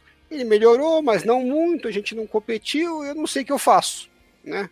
É, não sei o que eu faço, é a pior situação em relação ao quarterback. Então eu acho que, nesse sentido, eu acho que o Giants fez certinho com exceção da linha ofensiva, que eles não, é, que eles não investiram, então acho que estão sendo bastante otimistas aí de que tudo vai dar certo. Mas independentemente disso, eu acho que assim, tem uma condição nesse ano versus o ano passado incrivelmente melhor, né, comparativamente com o que Daniel Jones tinha ano passado, com o que ele deve ter esse ano à disposição em campo mesmo considerando que o Jason Garrett é o coordenador ofensivo, que eu acho que também é um, é um ponto. Eu não vou dizer que é um ponto ruim, acho que o Jason Garrett não é tão ruim assim quanto o pessoal pinta, é, mas não é um ponto, um diferencial a favor. Né? No, na melhor das hipóteses, ele está ali, não atrapalha. É, considerando esse entorno todo, eu acho que assim, a expectativa tem que ser para o Daniel Jones entregar um resultado melhor do que ele entregou ano passado, que não foi tão ruim assim quanto, quanto os resultados do time é, fazem crer, né? É, eu tava até vendo, um, por curiosidade, saiu semana passada um artigo no PFF falando que, depois de tudo, até o PFF, que era, não gostava do Daniel Jones, considera que hoje ele é um underrated. Né? É. A nota do Daniel Jones no, no PFF ano passado foi quase a mesma do Justin Herbert, Uh, os big time throws, né, que eles consideram quando você faz um passe que é muito difícil, o percentual de, de, big time throws versus o total de passes que ele fez foi praticamente o mesmo do Justin Herbert, e eles tiveram só uma diferença grande é, em turnovers, mas não nos, nas interceptações. O problema do, do Daniel Jones realmente são os fumbles, que não necessariamente é uma questão de problema mental de você não ler a defesa. Eu discordo um pouco aí do Gabriel nessa, nesse ponto. Eu acho que é, ele tem uma dificuldade de, de sentir que a pressão está chegando e ele não protege a bola. Não, não vejo isso como um problema mental de leitura da defesa. Agora, realmente a defesa, a linha ofensiva no passado dos Giants e dos Chargers foram as piores da NFL, né? Então, eu acho que não é tão incomparável assim. É, o ano passado do, do, Daniel Jones com o do Justin Herbert. Agora, o curioso é que o pessoal está falando do Justin Herbert como praticamente certo top 10 QB para o futuro da NFL e o Daniel Jones como um cara que não serve para nada. É, esse gap é que eu acho muito grande. Entendeu? Eu não acho que ele. O que ele mostrou até hoje não é de um quarterback tão ruim assim. É, muito pelo contrário, até acho que surpreendeu positivamente quase todo mundo. Uh, mostrou uma evolução no passado e com o entorno que ele tem esse ano, eu espero que ele vai ter uma evolução, mais uma evolução. Agora, vai ser uma evolução significativa o suficiente para o time brigar? A ver, né? Eu acho que dificilmente vai ser tão significativo assim. É, uh, trazendo aqui o número, o Justin Herbert teve 79.9 de offensive grade e o Daniel Jones 78.4, é bem próximo mesmo. E passando a bola, o Daniel Jones foi 74.4, o Herbert 78.4, é um pouquinho maior, só que correndo com a bola o Daniel Jones foi 78.8 e o Herbert 63, então correu bem mais efetivo o Daniel Jones. Aí fumble, o Herbert foi 74 e o Daniel Jones 34. complica. É, o Herbert teve 239 drops, dropbacks em pressionados e o Daniel Jones 208 disparados, os dois piores da liga. É... Os bichinhos sofreram. É. ô, ô Mário, você que é um pouco menos empolgado com o ataque do Giants, tem a mesma esperança aí de melhora? Ou você acha eu que... não sei da onde vocês tiraram que eu sou. Eu, eu, o Alan tava já nessa não, expectativa. Menos, menos empolgado que o Alan você é, pelo amor de Deus. Não, porque a, a, o ponto de divisão entre eu e o Alan é a expectativa de entrega do Daniel Jones. Ah, tá. Né?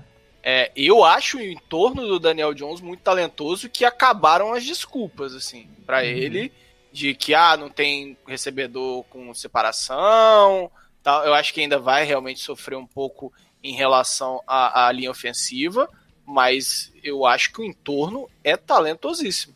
E, e é, o, o, teto desse, desse ataque do Giants é muito bom. Só não acho que o Daniel Jones vai entregar o teto que precisa para esse time dar o próximo passo. É, é, essa a diferença entre eu e o Alan. Você Mas... sabe que um número que eu vi esse fim de semana agora que eu achei muito curioso, que me surpreendeu muito, é, tem uma estatística que o pessoal usa que eu até não conhecia, chama Accuracy Rate Over Expectation, né? Que é isso, o, eu vi isso aí. PFF que faz essa, essa conta, né? Então é melhor do que você fazer o percentual de passes completos sobre a expectativa, porque muitas vezes o passe nem é tão bom e o wide receiver vai lá e conserta, né? Uhum. É, e aí a, o percentual de, de passes completos do quarterback é acima do, do, que era esperado, mas não por mérito dele, sim por mérito do, do wide receiver. Sim. Então eles calculam quantos passes foram precisos né, é, naquela circunstância, com base né, no banco histórico, é, se aquele passe, qual era a chance média de um passe daquela, naquela situação ser preciso, e se o quarterback consegue ter uma precisão acima do, do esperado ou não. E um número que era muito ruim era o do Josh Allen, né? É, todo mundo sabe que ele tinha um problema grande de precisão, e a, a impressão que a gente ficou em 2020 é que ele deu um grande salto é, em relação a isso. E para minha surpresa, o número dele de 2020, de, né, nessa métrica, foi um dos piores da liga. Tá? Entre os 10 quarterbacks, 10 piores quarterbacks da liga em precisão é, acima do esperado. Só que ele lançou em situações em que a expectativa já era muito alta, então a chance do, do passe não ser completo era muito menor, porque ele lançou para é, wide receivers muito mais livres do que ele costumava lançar. Então, mesmo se o passe não fosse aquele espetáculo, ainda assim era o suficiente para o wide receiver poder ajustar e, e, fazer a recepção, né? É, então, boa parte do que a gente viu da evolução do Josh Allen também se deve é. ao fato dele ter o Stephon Diggs agora que ele não tinha antes, né? É, não só o Stephon Diggs, né? Cole Beasley jogou muito bem ano passado. Uh, o Gabriel Davis, lá que eles draftaram também, foi um, um jogador que, que, surpreendeu bem.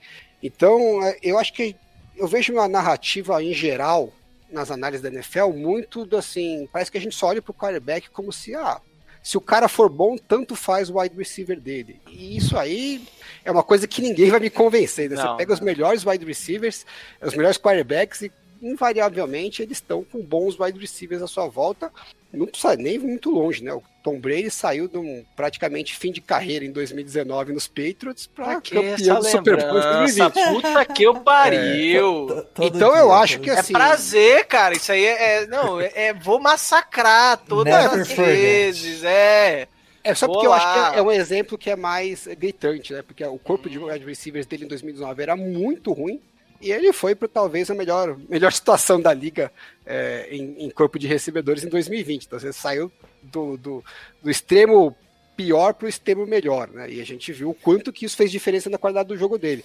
É, se você é... pegar até um quarterback mediano como o Ryan Tannehill, que saiu do, do, de um time que tinha um corpo de recebedores horrível do, do Miami e foi para um corpo de recebedores bem bom do, do Titans também evoluiu bastante no jogo é, A gente acabou de falar aqui do Dak Prescott, né? Você pega os números Sim. dele antes do Amari Cooper e depois do Amari Cooper, Sim. naquele ano que eles trocaram, e a diferença é gritante. É, 2019, o, o Garoppolo, antes do Emmanuel Sanders, os números eram péssimos, né? Você pega com o Emmanuel Sanders, parece que virou um, um dos 10 melhores quarterbacks da liga. Então, assim, a diferença de um recebedor de qualidade, quando entra no, no esquema, é, pode ser muito grande, dependendo do que das outras opções que o quarterback tem. Então eu acho que assim, não devemos minimizar o potencial do impacto que os Giants vão ter é, com o que eles trouxeram de, de opções para o Daniel Jones. Agora, ele tem que entregar, né?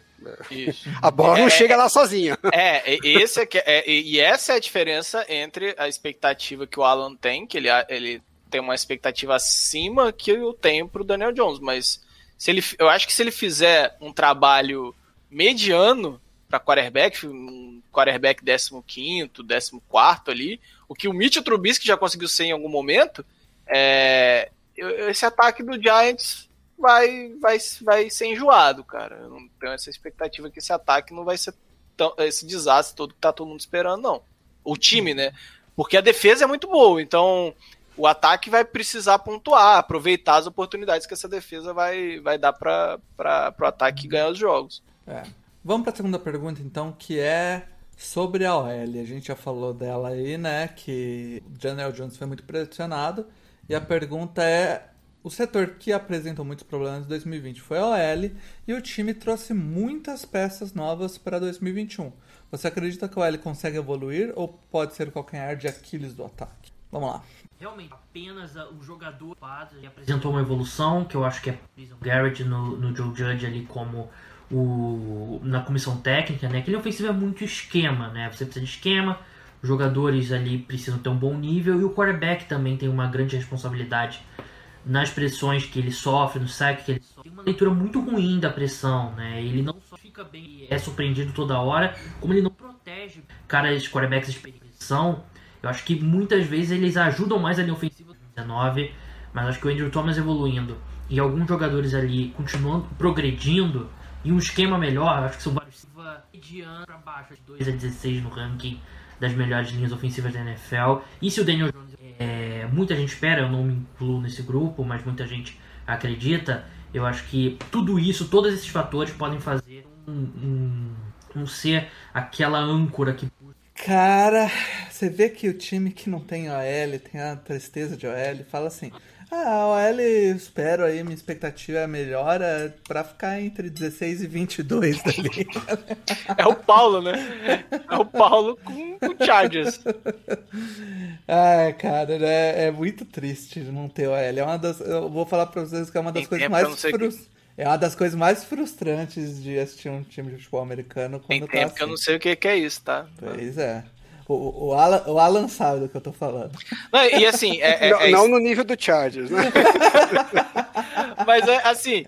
E, e, é, e é até assusta quando o time que tá mal acostumado vai mal, né? É, eu acho que o que mais assustou, por exemplo, no meu caso, foi os, o, o wildcard de 2019, que a OL foi o ponto fraco. É, nesses casos, não, né? A galera, tipo, ah, tomara que faça Já o mínimo, é, né? Se, se, se, no jogo o seu quarterback tem só três sacks ali, pressionado pra metade do, dos snaps, você fala, não, tranquilo, o Leon Ofensivo jogou bem esse jogo. Triste, né? É. Mas aí, Alan, é, como você disse na outra pergunta, você já deu um spoilerzinho, mas é, esse aí você acha que é o, o limitador desse ataque aí? Ah, eu, eu vou discordar um pouquinho do, do Gabriel, porque, de novo, eu acho que é, se tiver uma âncora nesse ataque, muito provavelmente vai ser a linha ofensiva.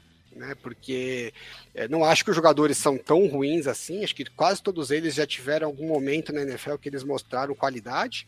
Então, ok, né? Dá para você ter um pouquinho de esperança nesse sentido, mas você tem que todo, é, não é um, uma amostragem muito grande para nenhum deles, né? Então você tem que todos eles têm que convergir para o melhor que eles mostraram até agora, que foi pouco, ao mesmo tempo. E a chance disso acontecer não é das melhores, né? Então, provavelmente eles vão ter problemas na linha ofensiva. É, isso vai impactar o, o, o jogo do, do, Daniel Jones com certeza, né? E pode ser que a gente na off-season chegue e fale assim, pô, eu não sei agora, será que o Daniel Jones funciona se tiver uma linha ofensiva melhor? Será que não funciona? É, eu acho, eu gosto, é, a mesma coisa que eu falei dos Eagles, eu acho que cai aqui para os Giants. Eu gostaria muito que eles usassem bastante o Daniel Jones como uma ameaça no jogo corrido, para tirar um pouco da pressão da linha ofensiva, uh, e também, de repente, usar bastante RPO com o Kadarius Tooney. Eu estou bem curioso com o que, que eles estão planejando, porque se você pega as aquisições que o, que o time trouxe para esse ano, é, tem muitos caminhos que o, que o ataque pode ir em termos de esquema, né? E eu adoraria que eles explorassem todos, né? Porque ficaria um negócio bem, bem dinâmico não é o Jason Garrett o coordenador dos sonhos para esse tipo de situação, mas enfim, vou dar um voto de confiança pro menino. Cara, mas eu acho que é isso. Vamos, vamos para as expectativas do menino Gabriel Martins para a sua divisão e para o seu time New York Giants. Vamos lá. É, meu palpite para essa divisão é o Dallas Cowboys. Eles têm disparado o melhor ataquezão e estava jogando muito bem enquanto o Dak Prescott estava saudável. Eu acho que se ele não se machuca, o Dallas Cowboys teria vencido a divisão. A defesa é um problema, mas a gente está lidando com uma divisão fraca, né? Precisa de um time perfeito para vencer. Se o ataque do Dallas Cowboys for o que a gente espera, né? Com o deck recuperado e com todas as peças que tem, com a linha ofensiva, os jogadores que se lesionaram na última temporada voltando, acho que tem tudo para ser um dos cinco melhores ataques da NFL. E aí a defesa não, precisa, não pode ser uma das piores da história da NFL como em determinadas semanas parecia no, na temporada passada, então meu palpite é Dallas Cowboys.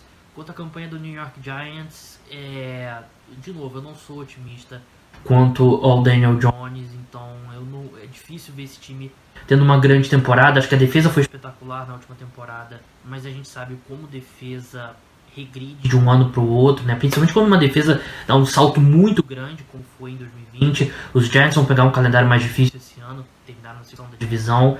Eu diria que um 7-10 seria meu palpite, né? Mas eu acho que é aquela coisa margem para erro, duas vitórias para mais, duas vitórias para menos, não ficaria su É, essa divisão, Mário. Temos aí o Edu com campanha negativa, o, o Bruno nem querendo falar a campanha do time dele, e agora o Gabriel com campanha negativa. Cara, é um otimismo inacreditável, né, cara? É, né, velho? Mas assim, dá pra entender, né? Vamos Mais combinar. um ano que ninguém quer ganhar. Não, eu vou combinar que dá pra entender. Esses, né? Não, cara, mas é aí que, aí que mora o problema. Porque todas as outras divisões que a gente fez, quando tinha gente triste, tinha pelo menos um time empolgado. Essa divisão acho que vai ser a primeira que ninguém vai estar empolgado, cara, porque realmente. Eu consigo entender. Eu, eu consigo. Eu, eu, ainda acho que o Giants escola mais vitórias do que o Gabriel acha. E eu acho que esse Giants pode fazer um barulhinho nessa divisão, que não é muito forte, não. Eu não, não, não eu também. Não. Eu também acho, mas assim, dá para entender a falta de empolgação. É esse meu ponto. Eu consigo entender o torcedor do Giants que tá. É, é. Alan, você acha que a, o, o Cowboys, como ele disse, é o melhor elenco da divisão? Ofensivo, né? Hum, ofensivo com todo mundo saudável, sim. É que a gente sempre cai nesse mesmo qualificador, né? Com todo mundo saudável. Nunca tá todo mundo saudável. Então, é, qual que é o time que está mais é, preparado para para suprir uma ou outra lesão em jogador-chave, né? E qual que é o qual que é o time que vai ter um pouco mais de sorte nas lesões, né? A gente uhum. nunca sabe. É, mas eu acho que assim, os Cowboys não estão com um histórico muito positivo de lesões já há algum tempo. Mas se eles conseguirem manter todo mundo saudável, é com certeza é o melhor elenco no, em ataque. Né? A grande dúvida deles é a defesa. Mas Eu o- acho que os Giants. Bom, a gente vai falar depois, né? a previsão É. de todo mundo. É, vamos, vamos deixar pra depois então a gente falar pra todo mundo, mas eu boto mais fé nesse Giants aí do que o próprio torcedor do Giants. vamos falar então do campeão da divisão, o time que levou, quer dizer, um Animação. time que não quis perder essa divisão, um time que fez, fez menos pra perder a divisão aí, que foi o Washington que fez 7-9 com todas as mudanças de quarterback que eles tiveram. Foram três quarterbacks durante a temporada, né? É, terminando com o Heineken como quarterback. E esse ano tem aí Ryan Fitzpatrick iniciando os trabalhos aí. E quem responde foi o Federico Pistori, lá do Washington Football Team BR, é, do Twitter. E vamos para a primeira pergunta, que é a seguinte. Antes dele fazer a pergunta, dá pra ver que o Paulo tá procurando a pergunta dele. Não... É, não, minha cabeça não funciona. Eu subi para buscar o vídeo que estava errado, mas tá aqui, ó. Ah, achei. É, a pergunta é Se você viu? percebeu que ele tá falando pausado, é que ele tá procurando alguma coisa, galera. É sempre funciona ao mesmo assim. tempo, né, cara? Inacreditável. Pode ficar. Não, ele tá lá procurando, por isso que ele tá falando pausado. Ficava- acho que ficava menos feio se ele falasse, vou dar uma pausa aqui agora. que eu- Ah, mas aí se eu falar que eu vou dar uma pausa, eu vou ter que anotar, o Kaique vai ter que cortar. Não, cara, se eu fizer isso aí, o Kaique fica bravo depois. cara. Ai, muito eu- bom, muito bom. Vamos atrapalhar o nosso ouvinte e ajudar o Kaique. A pergunta é: a chegada do Ryan Fitzpatrick traz mais agressividade à posição de quarterback? Fitzmagic pode ser a peça que faltava para o time entrar de forma séria na briga da NFC. Eu gosto dessa forma séria, porque o ano passado não foi sério, né? Parabéns, Alan. Vamos lá. Aporanga, amigos do No Flags Brasil, vamos lá responder as perguntas sobre o Washington do único jeito que eu sei, com polêmica. Fitzmagic pode ser a, feta- a peça que faltava para o time entrar de forma séria na briga pela NFC? Olha, de verdade não. É, apesar do meu coração dizer que sim, sendo racional, digo que não. Agora, que o Fitz é uma nem Magic nem Tragic é um upgrade para o nosso quarterback play do ano passado, eh, certamente ele é, mas ele não é a resposta, né? Ó, essa resposta seria um franchise quarterback que a gente não tem desde Joe Theismann. Ele mesmo tem alguma polêmica se ele foi um grande franchise quarterback ou não por causa dos números só. Eu acho que foi. Mas eh, eu acho também que eh, a gente vai ter um quarterback melhor que em 2020. Mas eu avalio que isso dá um teto hoje de ganhar um jogo de playoff em 2021, apesar do excelente elenco. É o melhor elenco que o Fitz já teve na NFL, é o melhor elenco de Washington desde 2005, quando ganhamos um jogo de playoff pela última vez. Mas eu acho que precisa de mais. O Fitz está inclusive envolvido em alguma polêmica acerca de ser titular na semana 1. Né? Temos o Taylor Heineken, aquele que fez. quase conseguiu fazer chover no primeiro jogo contra o Tampa Bay Buccaneers no ano passado. E se deixarem, ele até belisca essa vaga, né? É, tá uma tristeza, cara. Essa, essa divisão. Ninguém bota fé em ninguém aí. É, é realmente depressivo, cara. Mas o, parece que até, até esperança no menino Heineken ele tem, Mário. Eu também tenho. Vou te falar Ah, que não, divertido vai ser. Não, não tô falando que vai ser um, quarterback, um franchise quarterback. Não, não, não, não pense isso, mas é que foi divertido ver ele jogar. Eu, como não sou torcedor do Washington, vou me divertir vendo ele jogar, sabe? Então, é, vai ser isso. Assim, divertido foi. Assim, é, é o time que talvez passou mais perto de eliminar o campeão. Pode falar nisso? Não sei. Não, acho que. Acho que o Saints foi Acho que o. o Saints tava, tava com o jogo mais controlado até desandar tudo. Né? Até o Jared O- Cook fazia.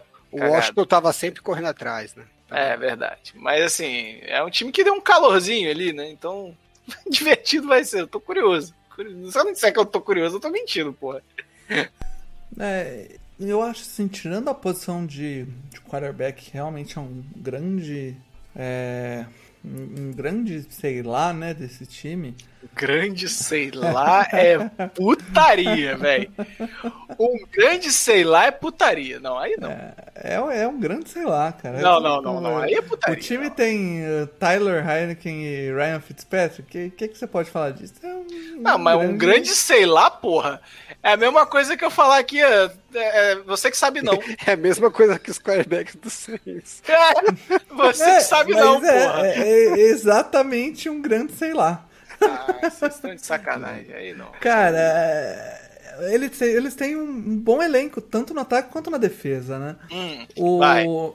A, a própria OL deles não é trágica, é uma OL consistente. O, o, a, os recebedores são bem interessantes esse ano. É, Terry McLaurin, um, um, dos grandes recebedores da liga em evolução. O trouxe Kurt Samuel, que é um cara que jogou lá no, no, no Panthers, é um cara bom, assim. Agora, e o deu uma forçadinha quando falou que, foi, que é o melhor elenco que o Fitzpatrick já teve no ataque. Né? Não é? Não é bem assim, né? Não é? Pô, o Jets em 2015 eu... ele tinha Eric Decker, Brandon Marshall. Qual, qual ah, ano? 2015. É, Eric Decker é alguma coisa em 2015. Pô, os caras foram 10-6. É, eu não lembro Jogando contra os Patriots na divisão, né? Não é. Eu acho que aquele time era mais proven do que esse, pelo menos, né? Pode até ser que esse venha a ser melhor daqui a uns hum, anos, mas. Pode ser. É. Porque então... o Kurt Samuel que, que é o Curtis Samuel na NFL até agora? É, não, eterna promessa. promessa. É que você não joga contra ele. É que você não, não joga eu, contra eu, Mas ele só legal, joga contra o Saints, mano. Todo jogo contra Rapaz, o Saints ele dá o demônio. Vocês véio. não têm noção como eu agradeci a saída desse rapaz da divisão. Não, ele é um cara legal tal, mas o, o Jets tinha o, o, o Eric Decker, era um quarterback quarterback, não, wide receiver. Um wide receiver dos melhores da liga. E o Brandon uhum. Marshall era um dos wide receivers top da liga. Então, não é que era ruim.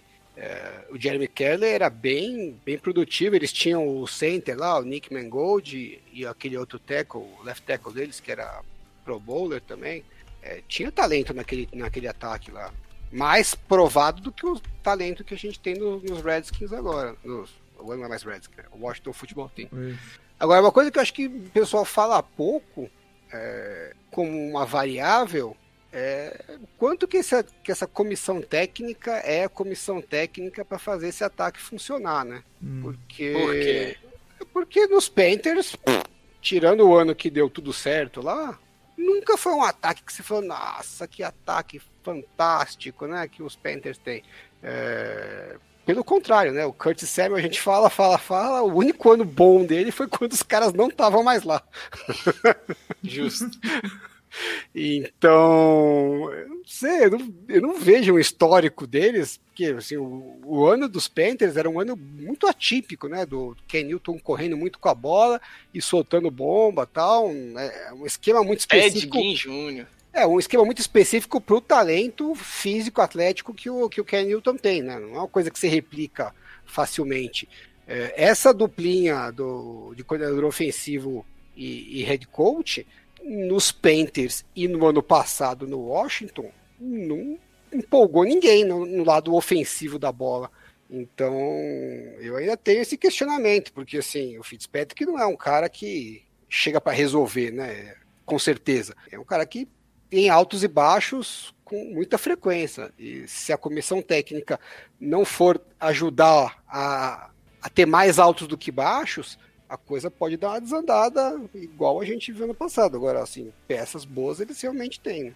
Né? É. Uh, o...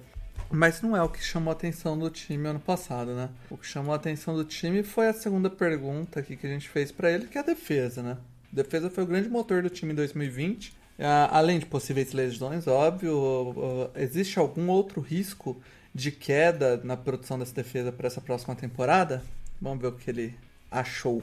Olha, queda grande? Não, de jeito nenhum. O que teremos certamente é um número maior de pontos perdidos.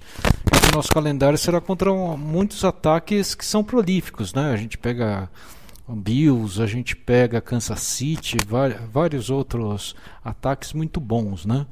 A nossa linha defensiva, incluindo os edges, não teve nenhuma grande perda de, em eficiência. A gente vai continuar com uma DL muito boa e todo o nosso corpo de linebackers, cornerbacks e safety, toda a nossa secundária e o resto do nosso front seven foi melhorado e melhorado bastante, eu diria ainda, né? Eu acho que a gente vai liderar a NFL em DVOA defensivo, índice de eficiência da, das defesas, que é mais aceito pela, pelos comentaristas. Eu espero um gran, um, uma grande temporada da nossa defesa, porque eu, realmente eu não estou vendo por onde ela pode ser é, menos eficiente que no ano passado. É, eu vou aproveitar e deixar aqui um abraço para o Ryan Kerrigan, que foi o nosso melhor jogador de defesa por 10 anos, né? que ele foi substituído na hora certa, no meu entendimento. Fica aqui um beijo para o Kerrigan, eu espero que ele tenha 15 jogos fantásticos e dois jogos abaixo da média na temporada, que é contra o Washington, obviamente. Um beijo pro Kerrigan, esse ídolo do de coração de toda a nação washingtoniana, futeboliana, timeniana. Aê, pô, é isso que a gente quer, pelo menos um fio de, de alegria aí pro nessa nesse podcast triste cinza nosso. Aí gostei. O torcedor gostei. aí da, da nação washingtoniana, futebolista. Washingtoniana foi muito bom. Defesa líder em DVOA. Gostei do. É Cravou. isso, pô. A gente quer material por receber no zap. É isso que a gente Vai quer. dar pau entre a defesa líder de VOA e a do Saints, que foi a número 2, mas tem muito Você espaço para manipulou ali lindamente, mas tudo bem. muito espaço para crescer. Eu, como eu só quero pau. caos, eu só copiei e colei, mas você, você, ah, é publicitário mesmo, cara. Mas ele fala antes que a defesa piorou de um ano pro outro, né? Então a evolução é, não é para esse ano, é para os próximos anos. Mas tudo bem. Tudo bem, senhor Alan. Mas o preview, o preview de 2021, nós estamos cagando para os próximos anos. entendeu, você entendeu. Não, entendi não. Entendeu sim. Você é, é isso aí mesmo. Mas vamos lá, vamos pro, pro que essa defesa do, do Washington pode fazer, porque muito me interessa, porque o Chargers estreia contra eles. Na... A gente tá Esse cagando ano, pra essa informação, né? Não, eu, eu não estou cagando, eu estou empolgado e focado nesse jogo. Ah, a gente tá cagando litros nessa informação Eu de estou, os estou, Chargers. estou- Até porque início de ano, é, os times ainda estão se, se ajustando, Não, se não, o Chargers Tem que sair, conhecendo. tem que sair 1 a 0 1 0 é isso que É, tá bom. Vai ser- legal vai- ver o, o, o, o, o Herbert apanhando de tudo que é lado nesse jogo. Vai ser ser, lá ou vai ser em- em Los Angeles? O jogo vai ser lá, Ser, ser lá. no FedEx Field. Lá no pasto. Isso. É. Pra machucar todo mundo, sabe? Putz, é. Bom, a gente vai ver aí já logo no primeiro jogo o Chase Young jogar contra o, Vai ser o bom. novo. Que Isso, aprender. Quer dizer que a nova, a nova L do vai começar. O primeiro teste dela é contra a linha defensiva do Isso, Washington. Que isso. maravilha, Muito bom. né? Sim, mas você sabe que a, a tape do Rashawn Slater que fez ele ser draftado lá em É cima onde ele tá contra- sendo é contra o Chase Young. Isso, continua o que acreditando só nisso. piora, o que só piora é porque o Chase Young deve estar Deve puto tá com puto. isso, querendo mostrar que aquilo foi sem querer, tá ligado? Vai ser bom pro calouro. Vai É, ser legal. mas sim, vamos- vamos Aprendizado, o ver. importante é aprendizado, né? É, porra, já já É, tá já fogo, começa a rezar pelo joelho do seu quarterback. Eu fiquei só já. triste com, com a Pistori que ele não falou. Ele falou que melhorou muito o linebackers e secundária e tal, mas ele não, não listou quem são os jogadores que ele Ah. achou que melhoram tanto assim. Eu, eu acho que o William Jackson realmente foi uma aquisição boa é, para o lugar do Ronald Darby, mas fora isso, quem que é que ele acha que melhorou tanto assim? Né? Eu fiquei bem curioso, que eu não vejo tanta coisa assim melhor. É, eu, eu sinceramente. Talvez ele aqui- tá na onda do Bruno, né? Pior que tá, não fica, não sei. Ah, não era ruim, né? Então Deixa eu ver quem que são aqui. O William Jackson, o Jamin Davis e o John Boston, é isso? Ah, de repente ele tá pensando em gente no Bostic. draft, né? Pode ser que do, do draft. Não considerei os, os draftados, né? Porque eu nunca espero que eles vão Quem, que- impactar quem que o muito, Washington draftou? Esse Agora- Jamin Davis, né? Ele, é- eu acho que veio do draft, é isso? né? É linebacker, né? Uhum. Pode É. ser que ele esteja considerando isso. é. Aí faz sentido. Trouxe também, parece esse Benjamin Sanjust, é, é, escolha terceiro round. É, cornerback, deve ser cornerback reserva, né, nesse time. Olha, rapaz. Ou, ou pode acabar sendo é, jogando no slot, não sei como que eles vão montar. Aqui o nickel que tá marcado é o Jimmy Moreland. Tá bonito, É. tá legal. Mas enfim, tem, tem, tem- teve bastante pique no, no draft esse ano. Teve. O Washington, então. Mais chance de vingar alguém, né? Vai, É, é, é vai na, assim, vai na, Meu, teoria na dos dados. baseada, né? Você joga um monte de dardo, alguns sempre acertam mesmo. Vai na baseada. Mas a pergunta é, Mário, a gente falou bastante isso nesse podcast, né? Que é, grandes defesas de um ano para o outro costumam, é, dificilmente conseguem manter o alto nível, né? Você acha que a- pode ser o caso dessa defesa do Washington, ela manter o nível? Ou você acha que ela vai regredir um pouco e, e o ataque vai ter que dar uma aparecida aí? Então, eu acho que o Washington pode, pode ter um problema de talento na secundária, né? E, as- e os times conseguirem perceber esse ponto fraco explorar esse ponto fraco. O que a gente sempre traz aqui no programa é que os ataques sempre estão se atualizando e se preparando para as equipes, estudando as melhores defesas para conseguir sobrepujar. Então, é, eu acho que uma regressão à média não deve ser descartada aqui, não. E eu, inclusive, acredito que, que seja o que vai acontecer. Não quer dizer que vai ser ruim, mas não vai, para mim não vai ser melhor do que no ano anterior, não. E você, Alan, você acha mesmo? Discorda? Concorda? Ah, eu. A, a pergunta, né? Que foi- inclusive fui eu mesmo que fiz, né? Eu tava curioso se, se- Até achei que tá mais empolgado do que eu achei que estaria. Mas é, normalmente a regressão na, na defesa vem muito da questão da, da- das lesões, né? Porque a gente subestima a- o impacto que as lesões vão acontecer, porque sim, vão acontecer, né? Então, é, no ataque você consegue suprir de forma um pouco mais fácil uma lesão aqui, outra ali e tal. Para defesa isso é muito mais difícil, né? Então você perde uma, duas, lá para a terceira peça a defesa já não é mais a mesma, porque é, ela depende muito de um trabalhar em conjunto com o outro, né? Então assim, como a pergunta era se não tiver lesão, eu acho que se não tiver lesão, eu acho que eles têm tudo para continuar em alto nível, né? Porque o motor da defesa é a linha defensiva, que é um- uma unidade que costuma ser estável de um ano para o outro. Eles até reforçaram os linebackers e a secundária. Então, em tese, eles têm mais talento fora a linha defensiva do que eles já tinham ano passado. Mas é difícil esperar que não vai ter lesão, né? Infelizmente é a realidade. Então, por isso que o ataque, você, a sua força, seu ataque, te dá um pouco mais de, Verdade, né? é, de espaço para poder suprir esses problemas de, de lesões, né? Na defesa é difícil, você não vai ter é, jogadores para repor a- as lesões. É, é, o exemplo é esse. é, Por exemplo, eles per- perdem o, o Kendall Fuller ou o, o William Jackson de cornerback. O cara que entrar no lugar é diferente de que se eles, por exemplo, perderem o Kurt Samuel no ataque. Não, é super complicado, né? Porque você tem três, quatro recebedores é, que raramente estão em, em campo ao mesmo tempo, né? Então tem um giro e tal. É, então você machuca um, se não for uma super estrela, ah, dá um pouco mais de, de snaps pro outro, você vai achando, muda um pouco a jogada, né? A defesa é o contrário, né? Você A defesa entra o é reserva, o, o, o coordenador ofensivo do outro time já Vai direto nele, né? queimar, É. Não, e o- aquecer e as mãos já. E o cornerback joga o tempo inteiro, né? Não é que você vai lá e troca, ah, entra um pouco, entra outro. Não, o cara joga o tempo inteiro. Então, ah, o wide receiver é rápido, é você que pega. Agora o cara é forte, é você que pega. Então, sabe, cara tem que fazer um pouco de tudo, aí entra o reserva pra, na mesma situação, né? Que tem que enfrentar com um rápido, um forte, um cara que é mais ágil. Então, já é difícil você conseguir ter jogadores de secundária titulares é, bons né, em todas as posições.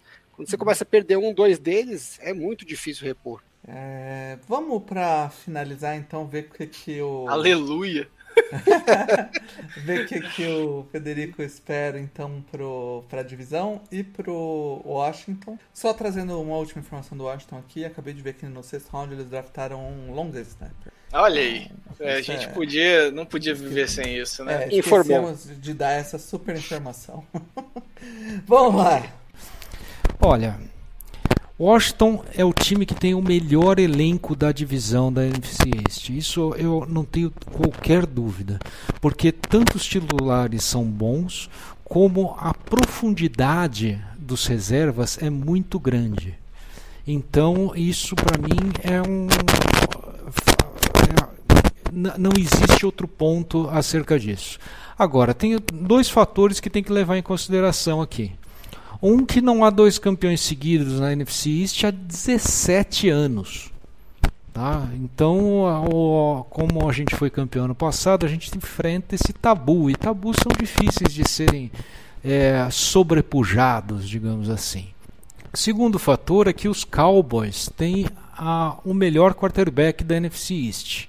E apesar de eles terem o pior eh, eh, head coach, né, o pior técnico da divisão, é, a, a gente, eu vejo que os Giants ainda continua, como eu falei ano passado, um ano atrás de Washington, é, e os Eagles terão só, a única coisa que eu posso falar dos Eagles é que eles têm um excelente pass rush.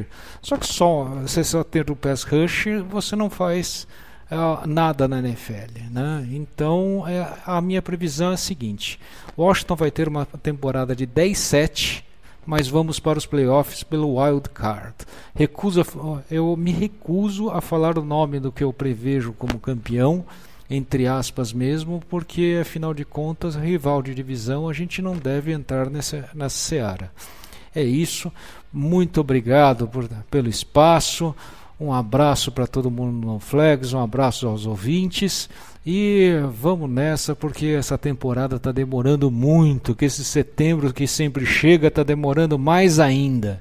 Vamos lá, vacinem-se, usem máscara, fiquem em casa se puderem. E vão embora, porque a NFL esse ano com Washington vai ser muito bom. Valeu! Rapaz, ele acha que vai ter um time com mais de 10 vitórias nessa divisão? Não, dois times. Não, É, então, porque é- ele vai passar em Ele segundo falou que o dele 10 vitórias. 10, vai passar em segundo.